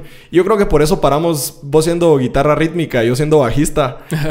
o bueno, hablo por mí, yo paré siendo bajista porque me, pues no por eso, pero parte de lo que me gusta es que entonces como bajista puedes ayudar a armar toda la canción. Exacto. Nadie quiere escuchar un solo de bajo, a, a menos los bajistas, pero, pero entonces ayudas a, a, armar todo, a que todo esté uno. Y creo que como banda eso es lo que todos tienen que tener. O sea, por más que tengan diferentes puntos de vista, cosas que quieren hacer con lo que están tocando, todos tienen que estar enfocados en que la banda es la que tiene que sonar bien, no ellos. Exacto. Entonces, eso es lo importante, porque la nada te aparece un guitarrista que solo está soleando y que solo quiere... Y decís, o sea, sí, qué cabrón, qué buen solo, pero así no da la canción, pues, o sea, sí, así no suena bien. A, a, mí me pasaba en las primeras bandas que tuve, de... siempre había un cerote que era el más cabrón musicalmente de todo. Entonces todos así como que tocando, sobre todo cuando componíamos rolas, era así como que va, ah, aquí va una rola, que no sé qué, era nada, el solo de Slash y la canción era así bien pop, y vos así como que... Y la quieren hacer lo más difícil posible. sí, sí, y a veces solo tenés que tocar una nota, o, o, o, irte con la misma melodía del coro, o irte con algo así bien básico, y, y siento que muchas veces el, el, el saber tanto a veces te abruma que no lo puedes llegar a simplificar. Y a veces ponete los, los, Beatles o, o, puta, no sé, Smells Like Teen Spirit de Nirvana, cérate, era así como que un solo bien básico y, y mira la repercusión que tuvo, cérate, o sea, en, sí. la, en, la, en, las mismas limitaciones de esa Mara se encuentra así como la magia de lo que ellos son, pues. Y agarra cualquier canción súper complicada y todas empezaron siendo algo bien básico. Todas empezaron juntando tres acordes o algo así y ahí eventualmente se crea una rola bien difícil y bien complicada y, y lo que querrás, pues. Pero sí, nosotros tenemos, nos guiamos por esta frase que es less is more. Uh -huh. O sea, todo lo, todo lo que hacemos siempre se puede simplificar y siempre suena mejor. O sea, si lo llevas a, las, a lo más básico, de ahí te puedes liberar un poco más. Sí, a nosotros nos, habla, nos hablaron de eso cuando, cuando, ¿qué? Cuando grabamos nuestra segunda rola, la de, la de Hiccups. La segunda rola ever que grabamos como Cameo Drive. Y era así, pues, tuvimos la experiencia de haber grabado 50s y la produjimos y grabamos solos y, o sea, y, no estuvo al 100% en ni verga, pero había una esencia ahí que vos decís, ah, pero ya era su rola, pues. Ahí hay, hay, hay, algo. ¿va? Y a la hora de, de componer Hiccups, eh, empezamos a trabajar con este brother Raulito, del tambor de la tribu, y con Beaumont. Y Beaumont solo era ingeniero, entonces, o sea, no se metió mucho en la producción, pero Raulito sí fue así como se juntó conmigo, y mira, ¿y qué quieres decir con esta rola? Y así como que a la verga, no sé, va. Sí. solo tenía un vergo de versos ahí. Escupí versos, pero no tenía, no estaba contando nada. ¿va? Entonces, mira, entonces, ¿qué querés decir? O sea, ¿y por qué el coro es así? Y me empezó a cuestionar cosas que yo no supe responder, cérate. Entonces, en ese momento fue así como que verga, sí, va. Entonces ya y, ar y, ar y armamos la rola mejor y, y, la fuimos a grabar y todo. Y, cuando salió, o sea, salió una mejor rola de lo que fue la pasada. Entonces vos decís, ah, huevos, o sea, y, esa rola para mí definió como la primera etapa de la banda, digamos. O sea, como que el haber compuesto esa rola de esa manera fue como que te, te abre, o sea, te da un chispazo y decís, ah, puta, aquí es, va. Es que eso es lo bonito, que con cada canción que grabas aprendes algo nuevo. Decís, sí. ah, bueno, en esta la caí en esto, Ajá. en la siguiente ahora voy a hacer esto y así vas. Entonces, es, es increíble porque cada vez vas cambiando y cada vez aprendes cosas nuevas. De todo se aprende y se saca algo útil. Es que sí, y, así tiene que ser. Y, y vos ahorita que me contaste que empezaste a tocar guitarra a los 12 y todo ese trip, ¿nunca tuviste así como que resistencia de, de tu familia con respecto a la música y ese tipo de chivas? No, la verdad es que mi familia siempre me apoyó. Nunca me entendieron porque ninguno de ellos es músico. Ajá. Y pues no los puedes esperar que entiendan algo que no es parte de ellos. Ajá. Pero siempre me apoyaron. Me, me ayudaban o me, o a comprarme mis, mis instrumentos y me... Y pues yo iba a ensayar a bandas y me iban a ver a mis primeros toques. O sea, cuando ya, ya, ya vas tocando un montón de tiempo, ya no te van a ver a todos los toques, pues. o- y no Sí. espero que lo hagan tampoco. Igual qué hueva. cuates, ¿no? Si no te gusta, qué hueva. Ajá, y mis cuates incluso, buena onda, pero... Pero porque sí les gusta, pero mis papás que al final no les... O sea, el género que yo toco no es como que su favorito, ¿ah? Ajá. Aunque a mi papá sí le gustaba más, pero al final, o sea, ya no es lo suyo, ¿va? entonces no espero que estén ahí siempre. Pero, pero sí, siempre me han... Pero, o sea, siempre me han apoyado, pero por esa misma cosa de que, de que, de que uno al final no lo vas a entender. No logras entender por qué ese cerote quiere ir a pasar todo el día tocando guitarra, o por qué nos hace show, por qué él le sube todo el volumen a su ampli y no puedes ni ver la tele. Eh, pues sí. Entonces, les hacen lo mejor que pueden, pues, y, y Sí, por eso, o sea, obviamente pude yo, si yo decía quiero volverme bajista, me compraba mi bajo y, y me quería comprar, me recuerdo cuando me quería comprar mi ukelele, mi papá me decía, pero primero aprende bien a tocar guitarra. Y yo, no, papá, también quiero ukelele. Y me compró mi ukelele y, y aprendí los dos, pues, entonces, sí.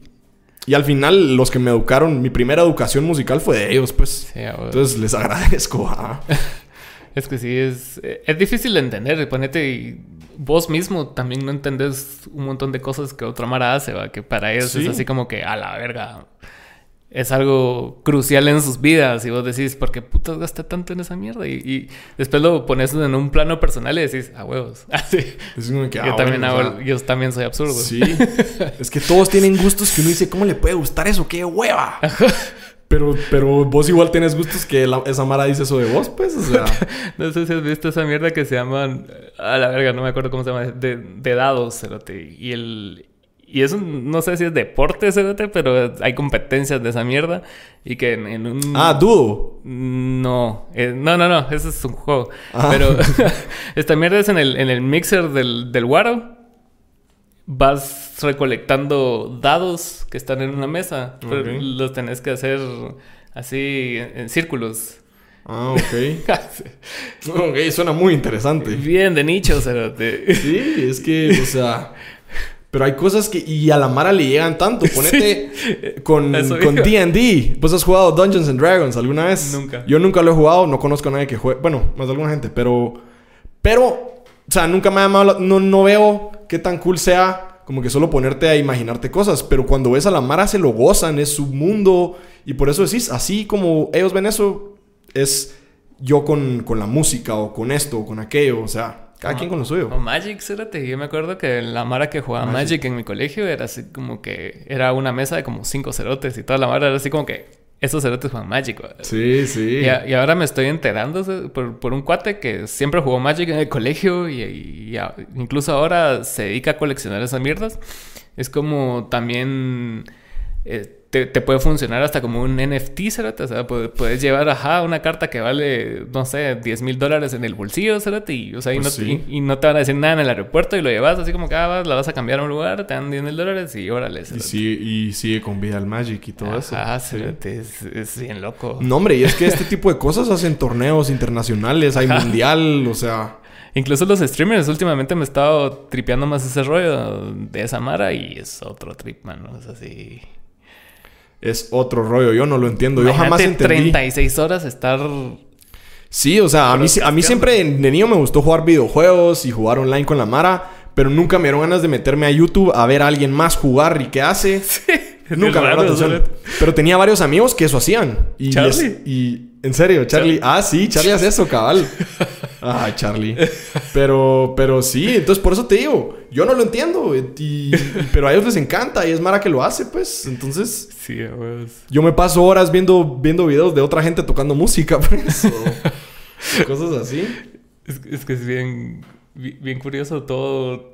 todos, todos los algoritmos y todos los intereses de la Mara, hacerte que hasta cierto punto, o sea, vos miras a la Mara que, que quiere ser única y diferente y todos, hasta cierto punto en nuestras vidas, alguna vez lo buscamos, va a ser así. Sí. Ah, yo escucho esta música porque yo soy Así más es como talea que los demás. Sí, así es como encontrás tu identidad. Y encontrás tu identidad, pero al encontrarla te das cuenta que es replicable en un montón de lugares y un montón de Mara lo hace y ya no sos tan único y diferente, ¿va? Entonces como que hasta cierto punto y te, te das cuenta de que no sos tampoco la mera verga por escuchar eso, pero te das cuenta que hay otra Mara que es así parte de tu tribu. Sí, es imposible que, que tu gusto sea el... un- sos la única persona que le gusta esta cosa. No. Jamás, ¿eh? No, jamás. Aquí en Guate se puede sentir como... Pero ni siquiera en Guate. Ni No. siquiera en Guate me va a dar un gusto que tengas que nadie más tenga en Guatemala. Sí, o sea, pues, siempre hay. Y, y lo cool es que hoy en día hay nichos para todos. A- ahora regresando a los nichos, ¿verdad? También en, en actividades y en Sí. cosas para perder el tiempo. Que los que no te entienden dicen que pérdida de tiempo y vos estás aprovechando. Sí, porque yo no sé si te acuerdas de una época que estuvo así como el, el hype de- del Madrid-Barça, cerote. Sí, yo tuve mi época. Ajá, Sí. cuando estuvo Mourinho, Guardiola, Messi, Ronaldo, y era así, verga. Ellos mismos se peleaban adentro del campo, entonces toda la mara lo vivía así, bien activamente. Sí, total. Y, era- y lo vivías, lo, lo sentías. Aquí en Guate, vamos apoyando un equipo de España.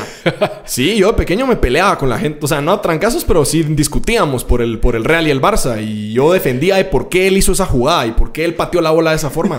No, vos, es que él lo que estaba haciendo era para ayudar al equipo. Hoy en día veo, digo... O sea, me lo disfruté, qué bueno. Pero, pero ¿a quién le importa, pues?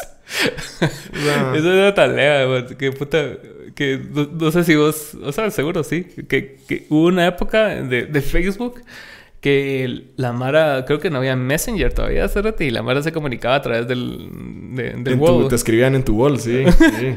Entonces las peleas se desarrollaban así en un estado que decía, sí, ganó el Madrid 3-0, hijo de puta, que no sé qué, sí, pero la verga, que no, no sé qué. Y, Y, empezaban a insultar a los jugadores y, vos te defendías y ajá, sí. ¿Qué tal? Y se metía más maras, sí. Es- y, eso, y eso llegaba a los trancazos. Conmigo no fue, pero, pero tenía amigos y conocidos que llegaban a los trancazos por ¿Ah, sí? defender a Cristiano Ronaldo. Bicho. Al bicho, sí. Pues, ¿y qué haces aparte de, de la música? Eh, ¿qué, ¿A qué te dedicas o qué? Pues de noche soy músico y de día soy abogado. ¿Y cómo Sí. llevas esa doble vida? Pues bonito, la verdad, es bien. Es bien. Es bien de a huevo. Eh, o sea, siempre la- mi pasión fue la música. Pero llega un punto de tu vida donde te das cuenta que si es tu pasión, eh, tal vez hacerlo, dedicarte full a eso, acá no va a ser tal vez lo óptimo para vos. Pues yo eso pensé. Yo dije, bueno, me gusta mucho la música y la música que me gusta no es la que me va a dar una vida que yo quisiera tener, pues, o Claro. aunque sea aquí en Guate. Y, y me tocó escoger una carrera ya más formal, ¿verdad? Eh, y escogí Derecho porque me gustaba un montón. Pues me llamaba la atención. No conocía mucho. Me gustaba discutir con la Mara y así. y, y, pues entré a la carrera y me, me gustó. Te paras enamorando. Hay- obviamente hay muchas cosas que no me gustan, pues, pero no te puede gustar todo. Y, y pues la verdad es que me gusta porque entonces yo siento que me da aún más libertad con la música. Eso sí. O sea, por decir que yo estoy, eh, me dedico a, a mi trabajo de abogado y entonces ahí es donde, donde yo hago cosas que tal vez no me guste hacer, pero porque me dedico a eso. Sí. Y, pero, pero gracias a que hago esto, en la música yo puedo hacer la música que yo quiera, escribir una canción que nadie la va a escuchar y que no me va a generar ni un centavo. Y soy feliz con eso, pues, y no estoy, no estoy muriéndome de hambre ni nada. O sea, y es que, o sea, yo tengo muchos amigos músicos que se dedican a la música y los respeto por lo que hacen porque qué cool, qué bonito. Pero yo personalmente, yo me tomo la composición y la música que yo toco bien personal. Sí, es algo bien pues. profundo para mí. Entonces yo no voy a tocar algo que no quiero tocar. O sea, yo voy a tocar lo que, lo que yo me siento cómodo tocando y haciendo. Es justo lo que hablábamos Eso es lo que Ajá. hablábamos antes, ajá. Y, y si, o sea, si para, si para, pues, subsistir y para poder ganar el pan para comerme hoy, tengo que tocar una canción que no me gusta, a la madre, me va, eventualmente me va a dejar de gustar esta pasión que tengo, pues. Entonces, pues. encontré el balance diciendo, bueno, mi, mi vida laboral y donde me, donde me prostituyo es como abogado. para que tenga total libertad en mi música y pueda hacer lo que yo quiera como yo lo quiera hacer. Sí, es, es cerote. Entonces, sí, es un buen balance. Sí, yo siento que pues también ah, me identifico bastante con ese approach porque es el que yo he hecho. Y también me molesta mucho el, el ser música de fondo, cerote. ¿va? Ajá, porque, o sea, ya con la banda llevamos ya bastante tiempo, o sea, puta, ya más, más de un lustro, llevamos como siete años, cerote. Y, y, ha costado hacer que la Mara vaya a verte a los shows, a verte a vos, para Sí. venir y, y tocar en un restaurante, en una esquina mal puesto, y que la Mara así termines de tocar y ni te aplauda. Para Cabal, mí, sí, o- eh, esa es de, la- de las cosas por las cuales también te tienen que pagar bien haciendo esa mierda. Porque, puta, o sea, te despersonalizas completamente. O por lo menos yo. O sea, a mí sí me llega que me lleguen a ver a mí. O sea, que lleguen a ver mis rolas. Es que es algo que vos has trabajado tanto y que en serio te gusta un montón. ¿Querés que la Mara lo comparta con vos? Y, o sea, Y cuando tocas esa música de covers es así como que, o sea, obviamente tiene, o sea, tiene como que su su poder y su, o sea, y su intención, va, pero Sí, no es lo mío. sí, es que, cabal. O sea, uno quiere, uno le dedica tanto a esto que le gusta y lo hace con tanta pasión y finalmente lo vas a presentar. ¿Querés que la Mara esté viéndote a vos? Ah. Sí, yo me recuerdo que llegó un punto en el que yo le dije a Gerbo, yo no quiero tocar en restaurantes. Porque te estaba de que esté tocando y Es que la gente, la gente está, está plat- y, y es que es incómodo para ellos también. Por eso, si yo voy a un restaurante con mis amigos y no espero un show en vivo, tampoco, o sea, va a ser bien incómodo tocando un gran rock y yo ni puedo platicar con la Mara, ¿me entendés? o sea, es, es, es de ambos, es de ambos lados lo, lo incómodo a mí. Entonces a mí tampoco, o sea, ambos van a diferentes cosas. Sí. Creo que en un, en un setting donde ya está más centrado a, a, bueno, ir a ver este show, ya es, ya es, la Mara sabe que no van a ir a comer, pues, o a platicar con los cuates, sino que van a ir a echarse los tragos y a ver a la banda. Ajá, ajá. Y, y, y si es... Y cabal, como vos decías, la pregunta que te hacen cuando decís que te dedicas a la música, así, ¿dónde tocan? O sea, ¿y ¿qué significa eso? O sea... ¿Y va dónde por- tocan? ¿Y qué música tocan? Ajá, porque est- están acostumbrados a... Ah, no, los viernes en el establo y los domingos en Oakland Cabal. Mall. Ajá. Sí, porque eso es, ajá. Eso es ser músico, acá. Porque sos la house band y la house band es la que toca covers y tributos y... Sí, a vos, sí, puta. Sí, es duro, cerote. Porque creo que la Mara de los tributos se la tripea más que la Mara que solo toca covers. Porque la Mara de los tributos va Mara a ver el tributo. Por lo menos. Sí, es Ajá. que los tributos por eso se socan al día de hoy. vas a ver así a- el tributo a Def Leppard porque vos te sabes la rola de Def Leppard y ese cerote en ese momento es el vocalista de Def Leppard y el cerote te pone el micrófono y vos cantás. Sí, y es la misma rola que Y- vos escuchás en el Spotify, pues. Y es una experiencia así, cerote. Pero ya, ya eso de tocar en restaurantes, es- sí, no. O sea, más, más si tocas tu música en restaurantes es peor porque a, noso- a nosotros nos ha pasado muchas veces que, no, que, que te contrata Mara. O sea, escucha una rola de Voodoo Magic y dice, ah, esta banda está talera. Pero no por la rola que escucharon, sino por lo que ellos imaginan que vos puedes tocar. Y después llegas a tocar algo diferente y dicen, ah, la verga. Ajá, y, y no, incluso en las conversaciones previas me pasó que en un restaurante zona 15 que ya ni existe, cerote, de que me, me hablaron, ca- ca- acabamos de sacar Thunder, una mierda así, que puta, que qué buen video, y que no sé qué, puta, que tal era que leo Ajá. esa mierda, ¿va? o sea, estamos conversando y de la nada me lo tiró, a, mire, necesitamos que toquen el jueves y que pagamos tanto, y pero también tocan covers, ¿verdad? Y es así como que... ah. Sí, eso es lo fregado. La Mara quiere covers. Es que. Y decís sí, pero relacionados al proyecto. Pero ellos imaginan que Maná va relacionado Ajá, ellos quieren la planta. Sí.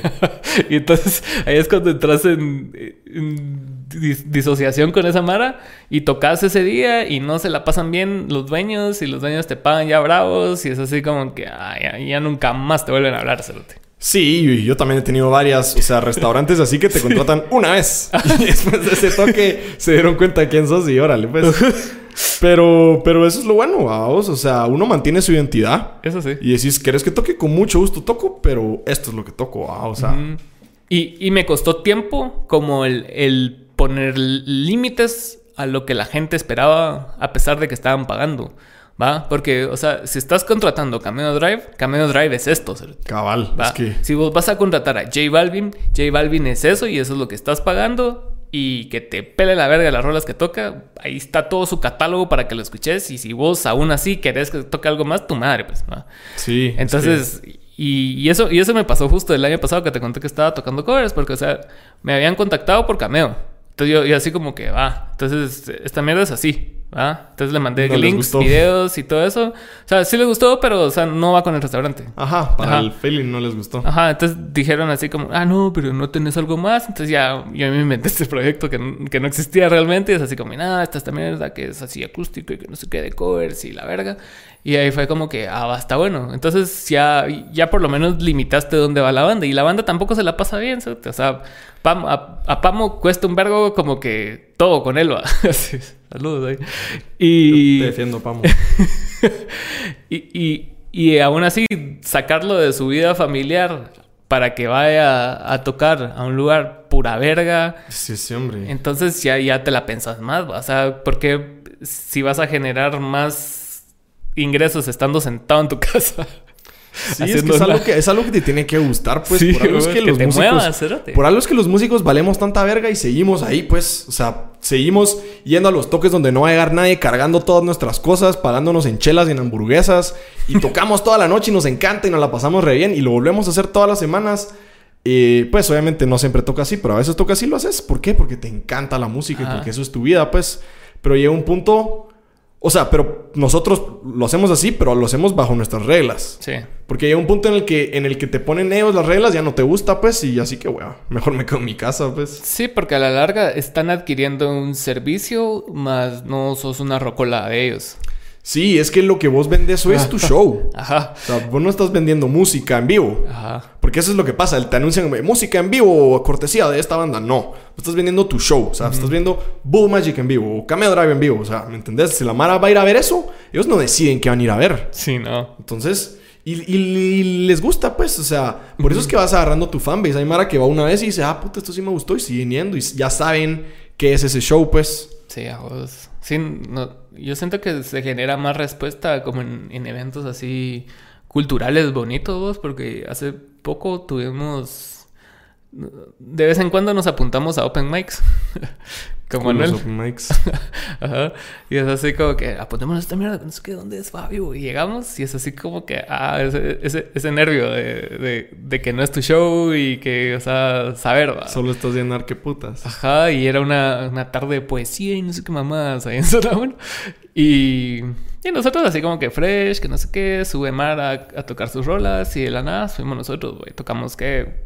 Cuatro rolas de- del último disco. Y, y, y, sí se nota como que Manuel y yo tenemos ocho años de estar tocando juntos, bacerote. O sea, y, y sí. has grabado discos y has, o sea, y has Hay tocado... una diferencia, pues. Y, has tocado un verga, entonces como que puta de la ni verga está toda la mar así con sus teléfonos y, todo, y te sentís así, pre- porque sí es el ambiente para hacer ese tipo de cosas. Pero si vos, pues, ay, yo traje mi guitarra, toda la mar así, a la verga. Como un perro vagabundo. sí. Sí, tenés que saber en- cuándo es un buen ambiente y cuándo no. Ajá. Y eso pasa Eso también con la, sí, con, con la, la música. Por eso nosotros los rockeros también escuchamos reggaetón. No crean que no, nos encanta. Pero en su momento, pues, en su ambiente. Ajá. Hay ambientes que piden más rock, hay ambientes que piden un folcito. O sea, te adaptas, te adaptas a lo que tenés que. Esos open mics son buenos. Ahí salen buenos artistas. Ahí nació Walden por única, por única noche.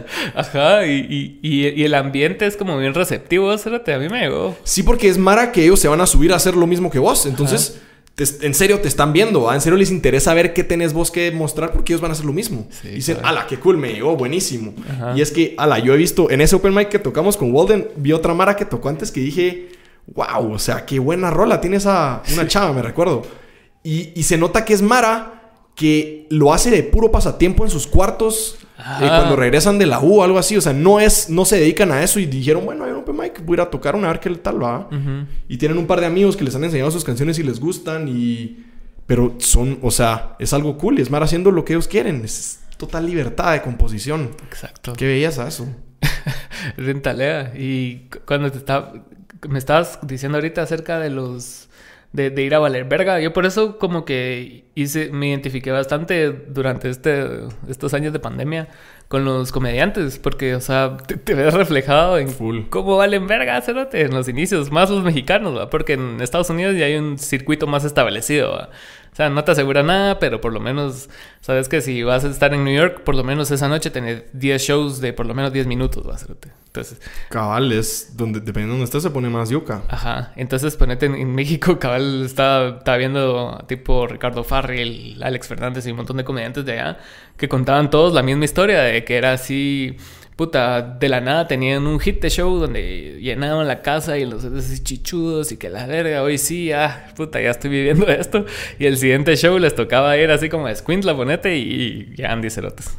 Sí, cabal. Con el personal de servicio. Y lo, que, y lo que les pasa a los comediantes, que también ha de ser súper tedioso, es que escribís un, escribís un, un, tu, un tu show buenísimo, la mara se cae de la risa, te contratan para otro show y quieren que digas las mismas bromas otra vez. Ajá, tus éxitos. Lo que le pasó al Ricardo Farrell con el, con el Curi, como se llamaba ese cerote.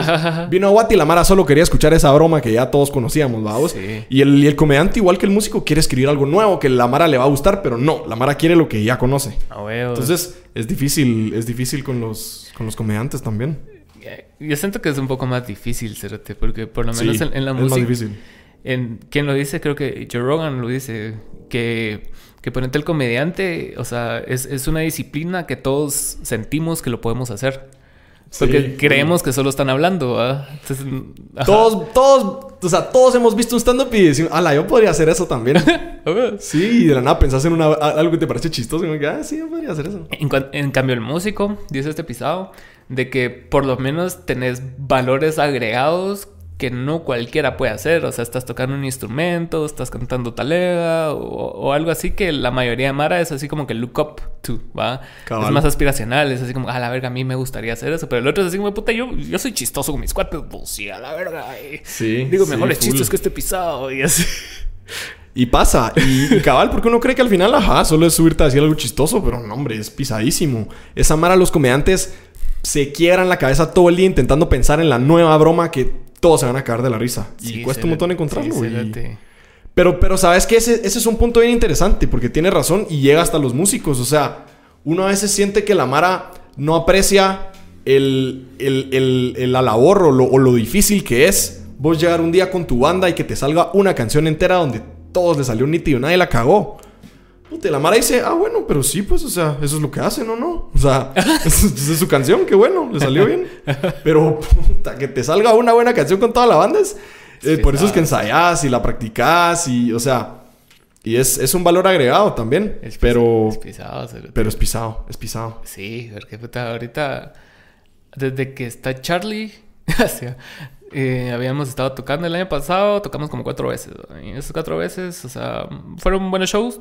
Siento que sonamos apretado, pero siempre había como un errorcito de alguien y algo así. Es que es inevitable, vos. Ajá. Y este último show que tuvimos en enero, o sea, fue así impecable, cerote, o sea, de principio a fin, o sea, nadie la cagó, ningún instrumento, ni Todo Manuel sonó en la como voz. tenía que tocar. Solo que todos quedamos así como que, puta, así. Sí, vos. Y la Mara ni cuenta se da. Para la Mara era la misma canción que tocaste hace un mes. Ajá. Sí.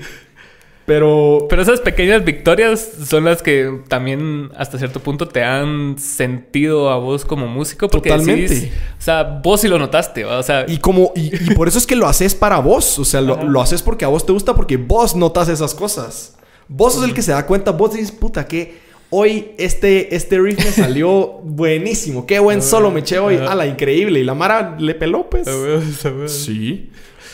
Está lega hacerte la verdad. Ha- Hacer este tipo de disciplinas es. no- o sea, que tenés tanto corazón en ellas, sin tanta pasión, es. A la larga hacen que valga la pena, o sea, toda la comida de mierda. O sea, puedes tener 10 shows de la verga y tenés uno bueno. Y así como, puta madre, cerote, soy la mera verga, llegué un vergo de maras, Sí, tocamos totalmente. taleísima y rápido olvidas los días anteriores que comiste mierda. Se te olvida todo, sí. Y puedes tener igual un toque así bien culero que no llevó mucha mara ni está bien sonideado, pero hay una canción que les salió re cool y que todos estaban en sync y les, y les encantó. Y dices, bueno, valió la pena por esa, por esa. Sí, yo, yo- Ah. yo últimamente me he puesto a, a recordar así como que en los lugares que hemos estado. Hace poco fui a ver a Foz la semana pasada y puta. Y, y tocamos ahí en ese lugar nosotros hace como seis años también, cerote, y es así como que a la verga. It's been, it's, It's been a long time, man. Cabal, vas a recordar viejos tiempos, sí. Y el, y el lugar ni siquiera sonido tenía. El único sonido amplificado era el micrófono. O sea, todo lo demás era puro ampli, pura batería. cerote. No, con Foss no, con Foss fue talega. Porque No, ajá, hoy en día y ya. todo así. Eso, eso es, eso no se hace, pues. Pero en esa época tocaba, sí. Yo me recuerdo cuando empezábamos a tocar, estábamos en el colegio todavía y tocábamos. Me recuerdo siempre, no, no teníamos, nuestro sonido era unos monitores que nos compramos nosotros para el micrófono, pues, y el resto eran nuestros amplis y así. Me recuerdo que siempre en el intermedio, siempre nos llegan a decir, voz, está buenísimo, pero no se escucha la voz. que sí, brother. Subías un poquito más y el feedback se comía todo, ¿ah? Sí, pero hoy en día es... Yo ya no, no toco sin estar sonideado, pues. Obvio. Ya creo que nadie lo debería de hacer. No.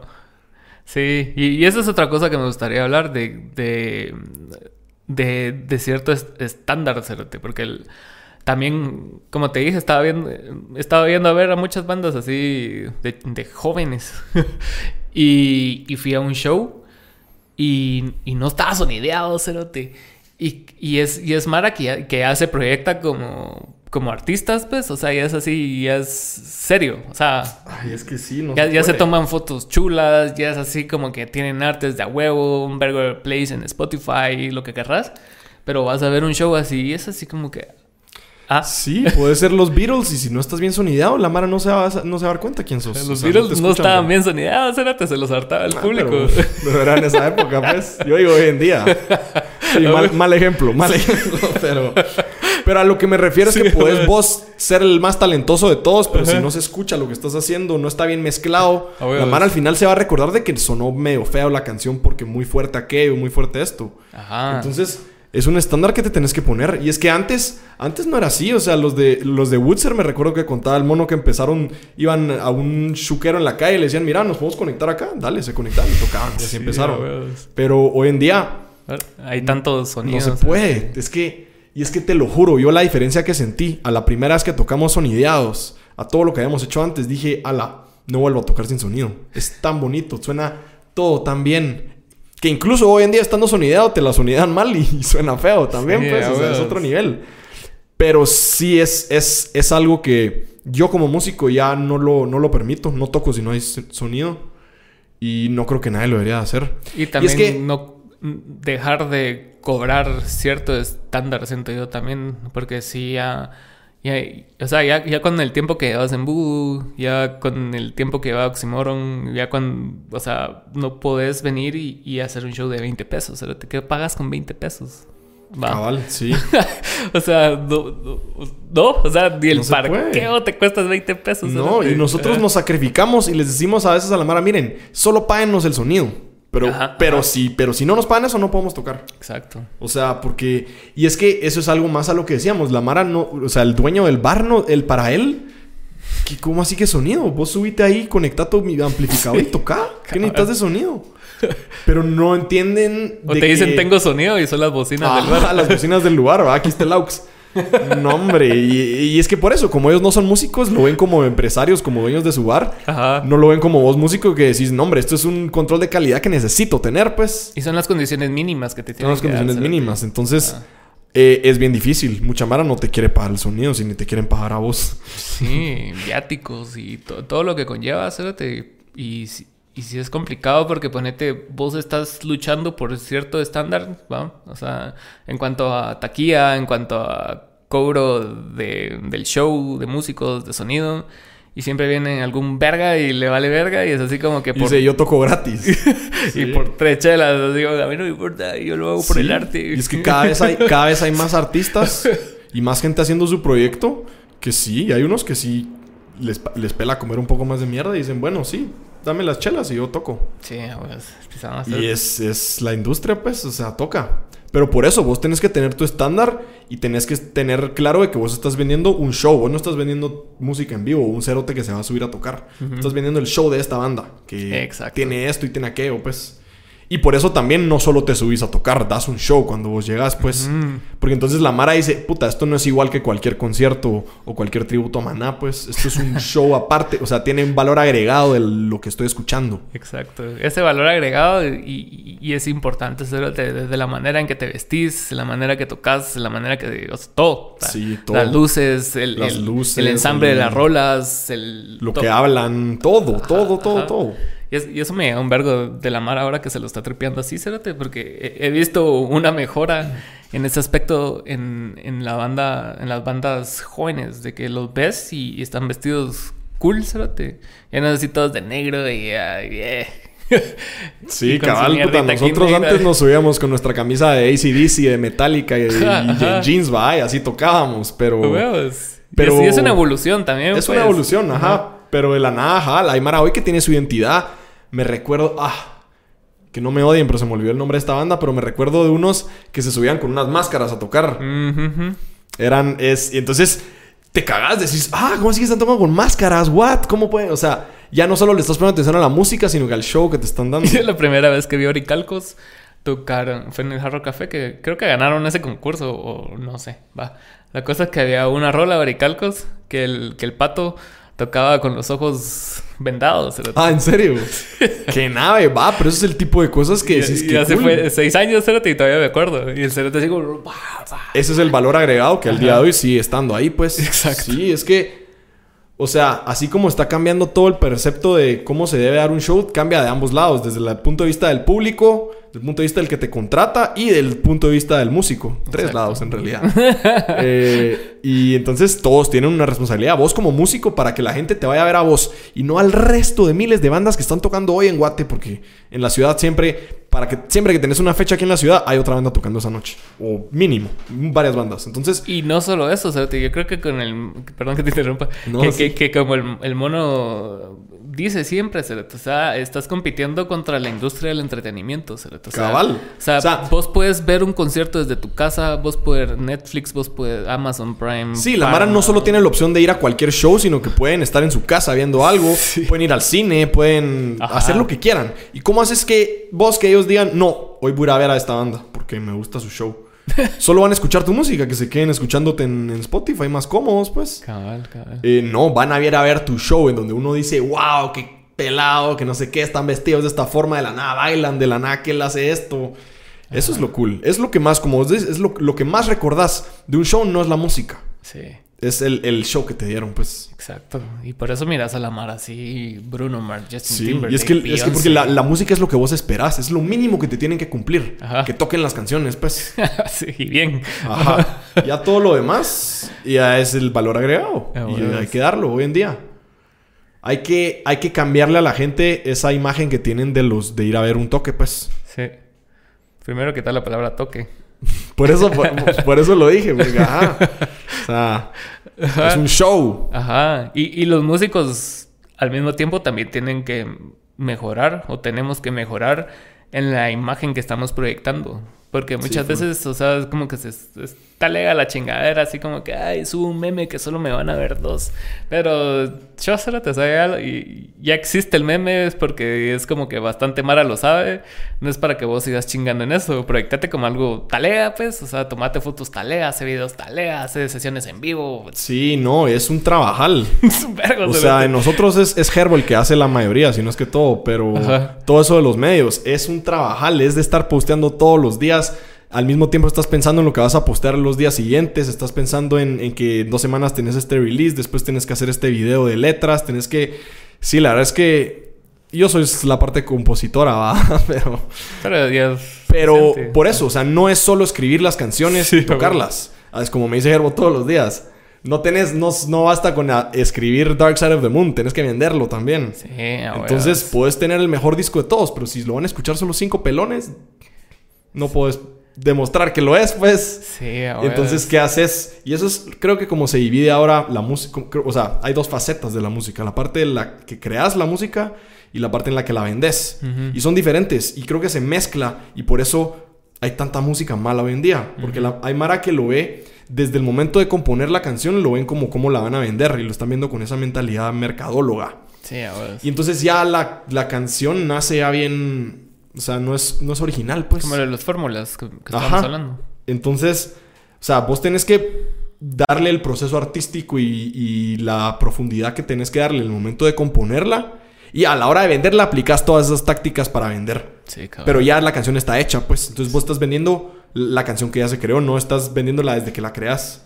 Sí, es como, como esto también, o sea, ponete el, el podcast, o sea, e- e- este, este ambiente en el que estamos ahorita tiene que ser como sagrado hasta cierto punto y la conversación espontánea, no yo cargar un- una agenda previa de los temas como los hot topics, ¿va? Y Sí, como que- vos te pases de verga en algo y yo Bueno, ahora vamos a hablar del conflicto en Rusia. Ajá, y como que vos estés hablando, yo te esté picando ahí por todos lados, como hacen en los medios tradicionales, así ventaneando, una manera así que una entrevista de cinco preguntas, cuatro es para chingarte, cerote, que y ponerte incómodo y como digas la nota, ¿va? Ajá, cabal. Ajá, entonces aquí es como el, el ambiente seguro, donde estamos hablando, mamás, que no sé qué, no sé cuánto, y ya después cuando lo editas decís vos, ah, e- esta mierda de aquí para acá estuvo talega, puede ser un clip, y ese clip se va... Se va a Instagram y a todas las demás redes y ahí es donde la Mara se da cuenta que existe y ponete... es- Cabal, o sea, vos una vez se hizo, ya lo agarras. Ah, Bueno, ahora cómo voy a hacer que esto se venda. Ajá. De la nada vez, ah, va, este tema está interesante, pum, clip Cabal. y se lo mira Mara. Exacto. Pero si ya lo tenías preparado para hacerlo de esta forma, sí. o sea, es más artificial, pues. se siente así bien tendencioso. Y, Sí. y la Mara lo percibe. La Mara se da cuenta, Sí. o sea, te das cuenta de cuando las cosas, cuando uno está intentando demasiado fuerte, o sea, no, no. Y, y es lo que y es- y es lo que hablábamos al inicio de, de este cuate que, que, que es host de tele con, con este otro brother. Porque, o sea, se siente como el, el formato televisivo en un formato donde solo tenés que ser auténtico. ¿Va?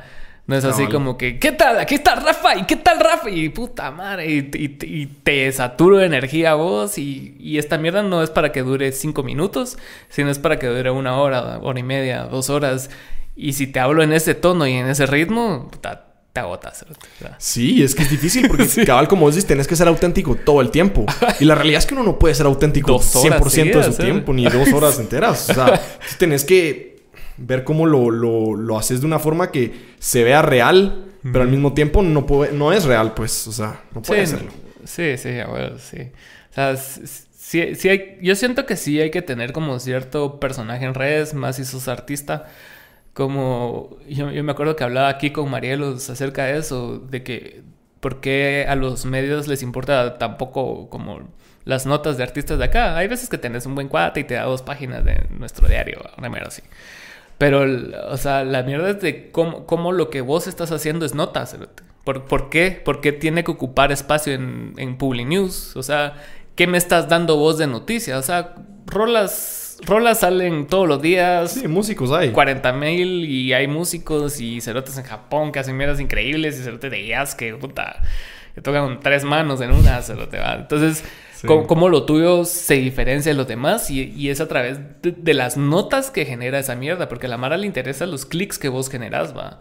Y es, y es lo que pasa cuando la Mara se va a la verga con, con los escándalos, como Joe Rogan. Hoy, hoy, estaba, hoy tuve otro podcast en la mañana y estaba hablando acerca de los, de los truckers de, de Canadá. Entonces, eh, la Mara ya, ya no le interesa realmente que, de qué va a ser la noticia, porque es muy poca la Mara que se mete a leer, pero sí del titular. Entonces- sí, es algo que te prende, que te llama. Ajá, entonces ponete. A nosotros nos pasó con el Lobo Vázquez porque nos, nos montamos en su carro, Cerote, y, y se fue a la verga, Cerote. O sea, y- y fue bastante abrumante porque estamos acostumbrados a nosotros buscar los medios de que, ah, la puta, una, una entrevista y esta nota y que la verga, y andas ahí negociando y la mara, sí, pues va, el viernes a las 3 y así de mala, va. Ah, sí, pero al lobo lo agarraron los mejores. Y, es- y esta vez fue así como que nos llamaron y nos llamaban y nos preguntaban por WhatsApp y así como, mira, y puta, y cómo hicieron el video y mira, te puedo llamar ahorita y así, y así como que verga, ¿qué está pasando? Sí, es y, que y generamos la noticia a través de ese brother, ¿va? Entonces, ponete también, no sé si te acuerdas de una noticia que hubo un brother de un camión de basura que estaba vestido de novia. Sí, sí, me recuerdo. Otra noticia, cerote. Entonces, como que esos momentos de impacto tienen que suceder para que tu música tenga ese alcance, cerote. Es que sería increíble que vos, vos puedas escribir una, música, una canción, la publicas y se vuelve viral. Y todo el mundo la escucha. Pero ¿qué es lo que tienen las cosas virales que son espontáneas? Nadie, no está planeado. O sea, nadie crea un meme para que... O sea, Sí, pero no los que se paran volviendo virales así, como por ejemplo este brother que iba vestido de novia. Él no lo hizo para salir en, en la biblioteca de memes guatemalteca y que todo el mundo lo publicara y lo... Y no. O el perrito de Hans. ¿Me entendés? El, el Lobo Vázquez que estaba en una competencia de bailes. O sea, y se volvió ídolo, pues. Ajá. ¿Me entendés? Eso es lo, lo cool de lo viral. Entonces, no puedo... O sea, no puedes crear tu... tu lo que estás creando con la mentalidad de que esto se va a volver viral porque Sí, no, no. vos no decidís eso, la gente Ajá. lo decide. Pero por eso te digo, o sea, una vez tenés el producto que es así puro, digamos, tu composición es tu momento sagrado con Herbo y Charlie o quien sea el productor. Y ya, ese momento nadie lo toca, pero una vez ese momento pasó y ya, ya es una rola que tenés que marketear, o sea, la idea es de cómo vos vas a meterle cabeza a esa rola para que sea algo appealing para las masas, ¿no? Cabal, sí, así como está haciendo la mar en TikTok hoy en día. Ajá. Que gracias a TikTok varias canciones de los ochentas que ya nadie conocía, de la nada, ¡pum! Y, y esas, O sea, y esas sí fueron orgánicas, ponete, eso fue pero orgánico, sí. Hay, hay Mara que le paga a TikTokers para que eso suceda. Entonces, ponete, J Balvin va a sacar una rola, te doy un millón de dólares a- entre cinco TikTokers y esos pisados inventan un baile y es así como que, ah, y tienen un vergo de followers y hacen ver que sea viral, pero realmente no lo es. Igual que los memes, ¿cierto? O sea, creo que Drake es el artista más memeado, ¿no? O por lo menos está en el top. Podría hacerlo, sí, junto a Michael Jordan. Ahorita que estaba en su teléfono le sacaron como Ah, es que Drake es tan memeable. taleas. Es muy chingable. Sí, es bien talea, pero es muy chingable también. Así que pensás de todo el, el breakdown ahorita de, de Kanye. De mi ídolo, Kanye West.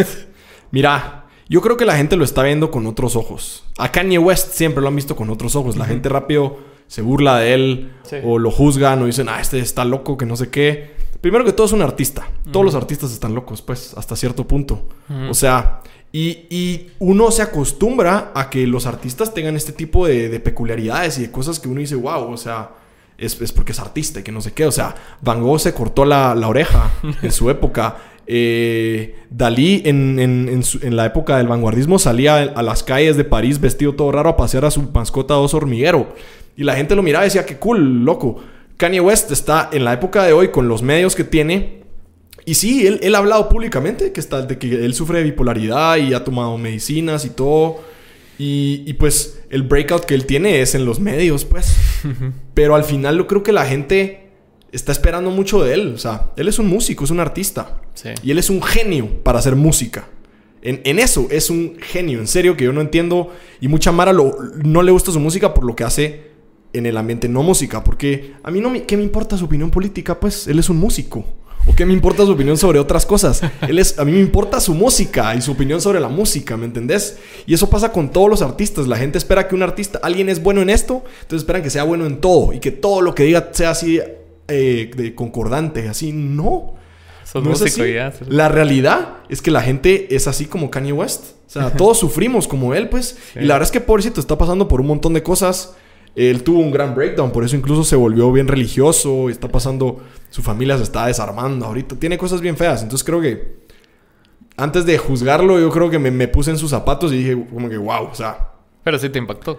Me impactó totalmente. Me- también me reí porque unas cosas que decían que, que ¿por qué hace eso? Ah, pero eso es bueno porque él así, así se expresa, pues. Sí, yo, yo ponente cuando, cuando lo vi en el podcast de, de Joe Rogan y antes lo había visto con, con Letterman en ese programa que tiene Netflix. Ajá.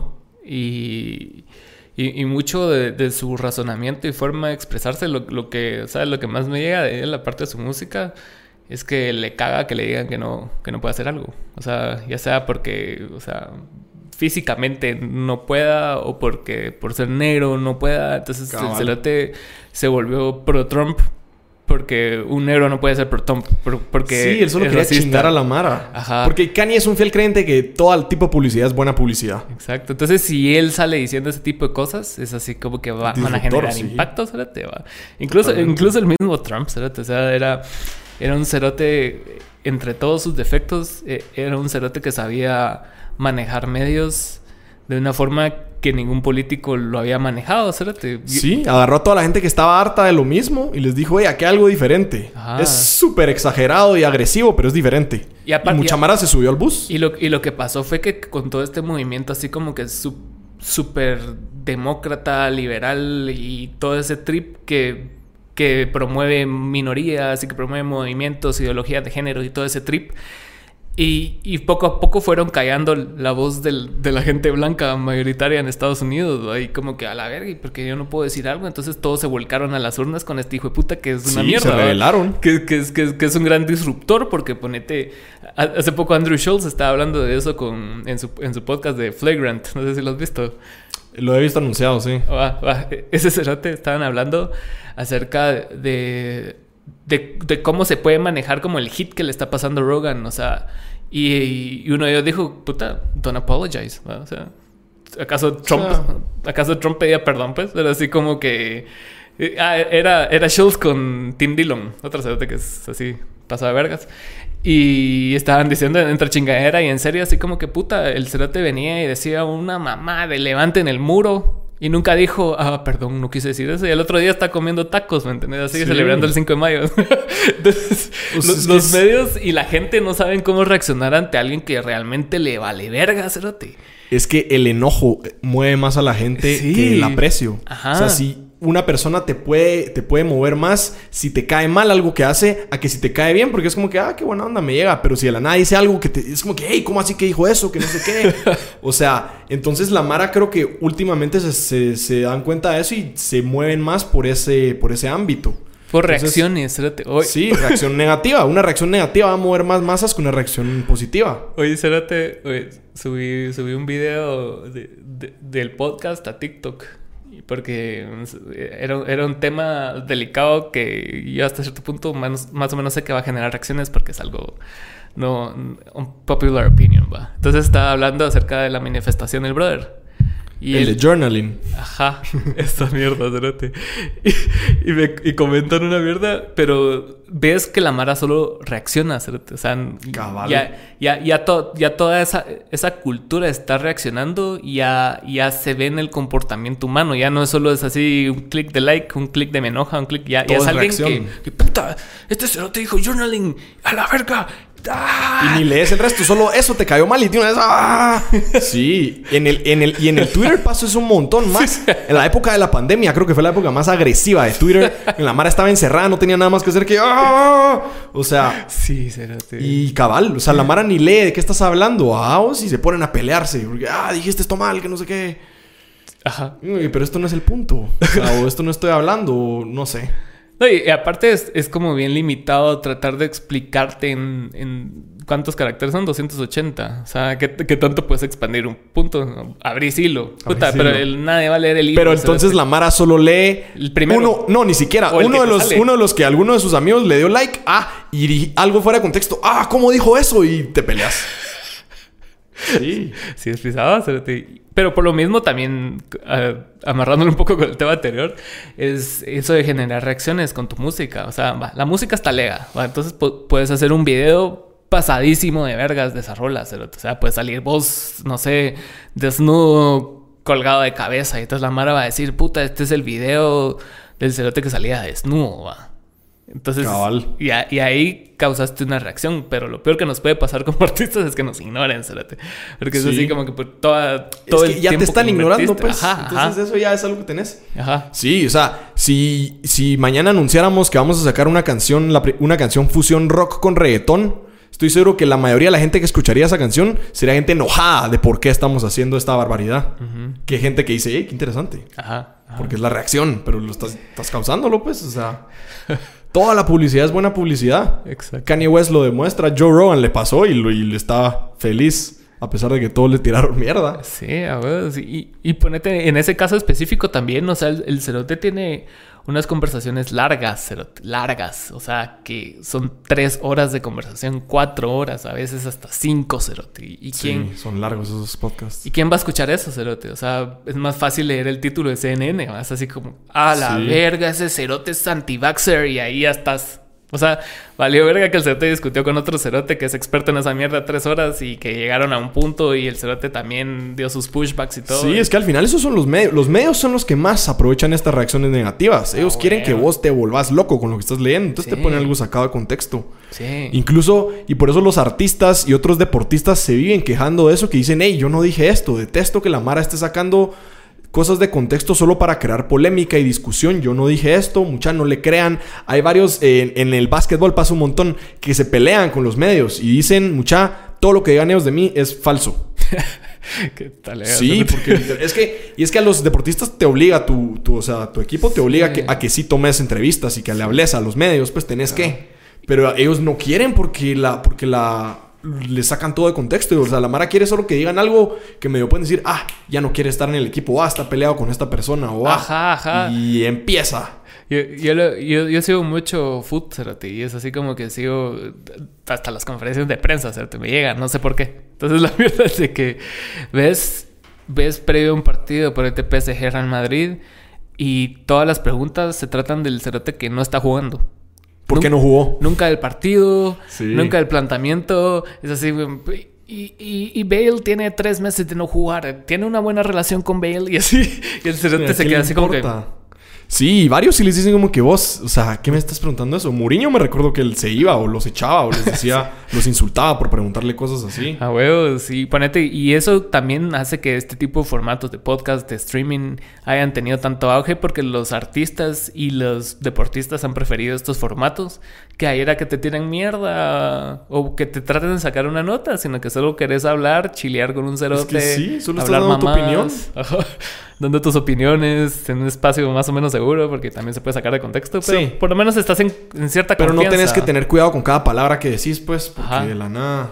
Bueno, que si sos cierta nivel de famoso, sí, todo lo que digas, ten cuidado, pero. Sí, pero también el, el formato te, te hace que puedas exponer mejor tus puntos. ¿verdad? Sí. Ajá. Es que ahí estás bajo las reglas. O sea, dicen como que vos hablas de lo que querrás. Como que yo te puedo sacar ahorita lo que dijiste Kanye, pero Kanye y digo, ah, este cerote es un imbécil, elimínenlo. Ajá, cabal, y yo, yo me voy a aprender y me voy a pelear con vos, pero. Pero no es el- ¿me entendés? Eso es lo que la Mara quiere para que entonces vean, ahí hay polémica. Pero al final lo que importa más es saber lo que piensa esa gente, pues, lo que tienen que decir al respecto de, de lo que hacen o de cómo ven ellos las mismas cosas que vos haces, pero ellos desde su punto de vista de artista exitoso, o sea, quien sea, pues. Exacto. Pero buena onda, Rafa, por haber venido. Sí, buena onda por invitarme. Yo feliz de Agregar ahí. hablar de muladas. Sí. Te había visto en otro podcast con unos mijos. que no Ah, sí, llaman. ese fue podcast que invitaron a Voodoo Magic cuando cabal sacamos la primera canción del nuevo disco. Rolona, Nos invitaron, buena onda. Nos invitaron a platicar y cabal es cool porque porque hablas de, o sea, obviamente hablas de qué es Voodoo Magic, eh, por qué escribiste esta canción, Ajá. pero pero también te preguntan de cosas que no crees que te van a preguntar y te dan el espacio para vos decir todas estas tonteras que crees que son ciertas. O, ajá, reglas bajo las cuales vivís, que por eso sos un músico no exitoso. no, estoy molestando, pero, pero es interesante. Un podcast es.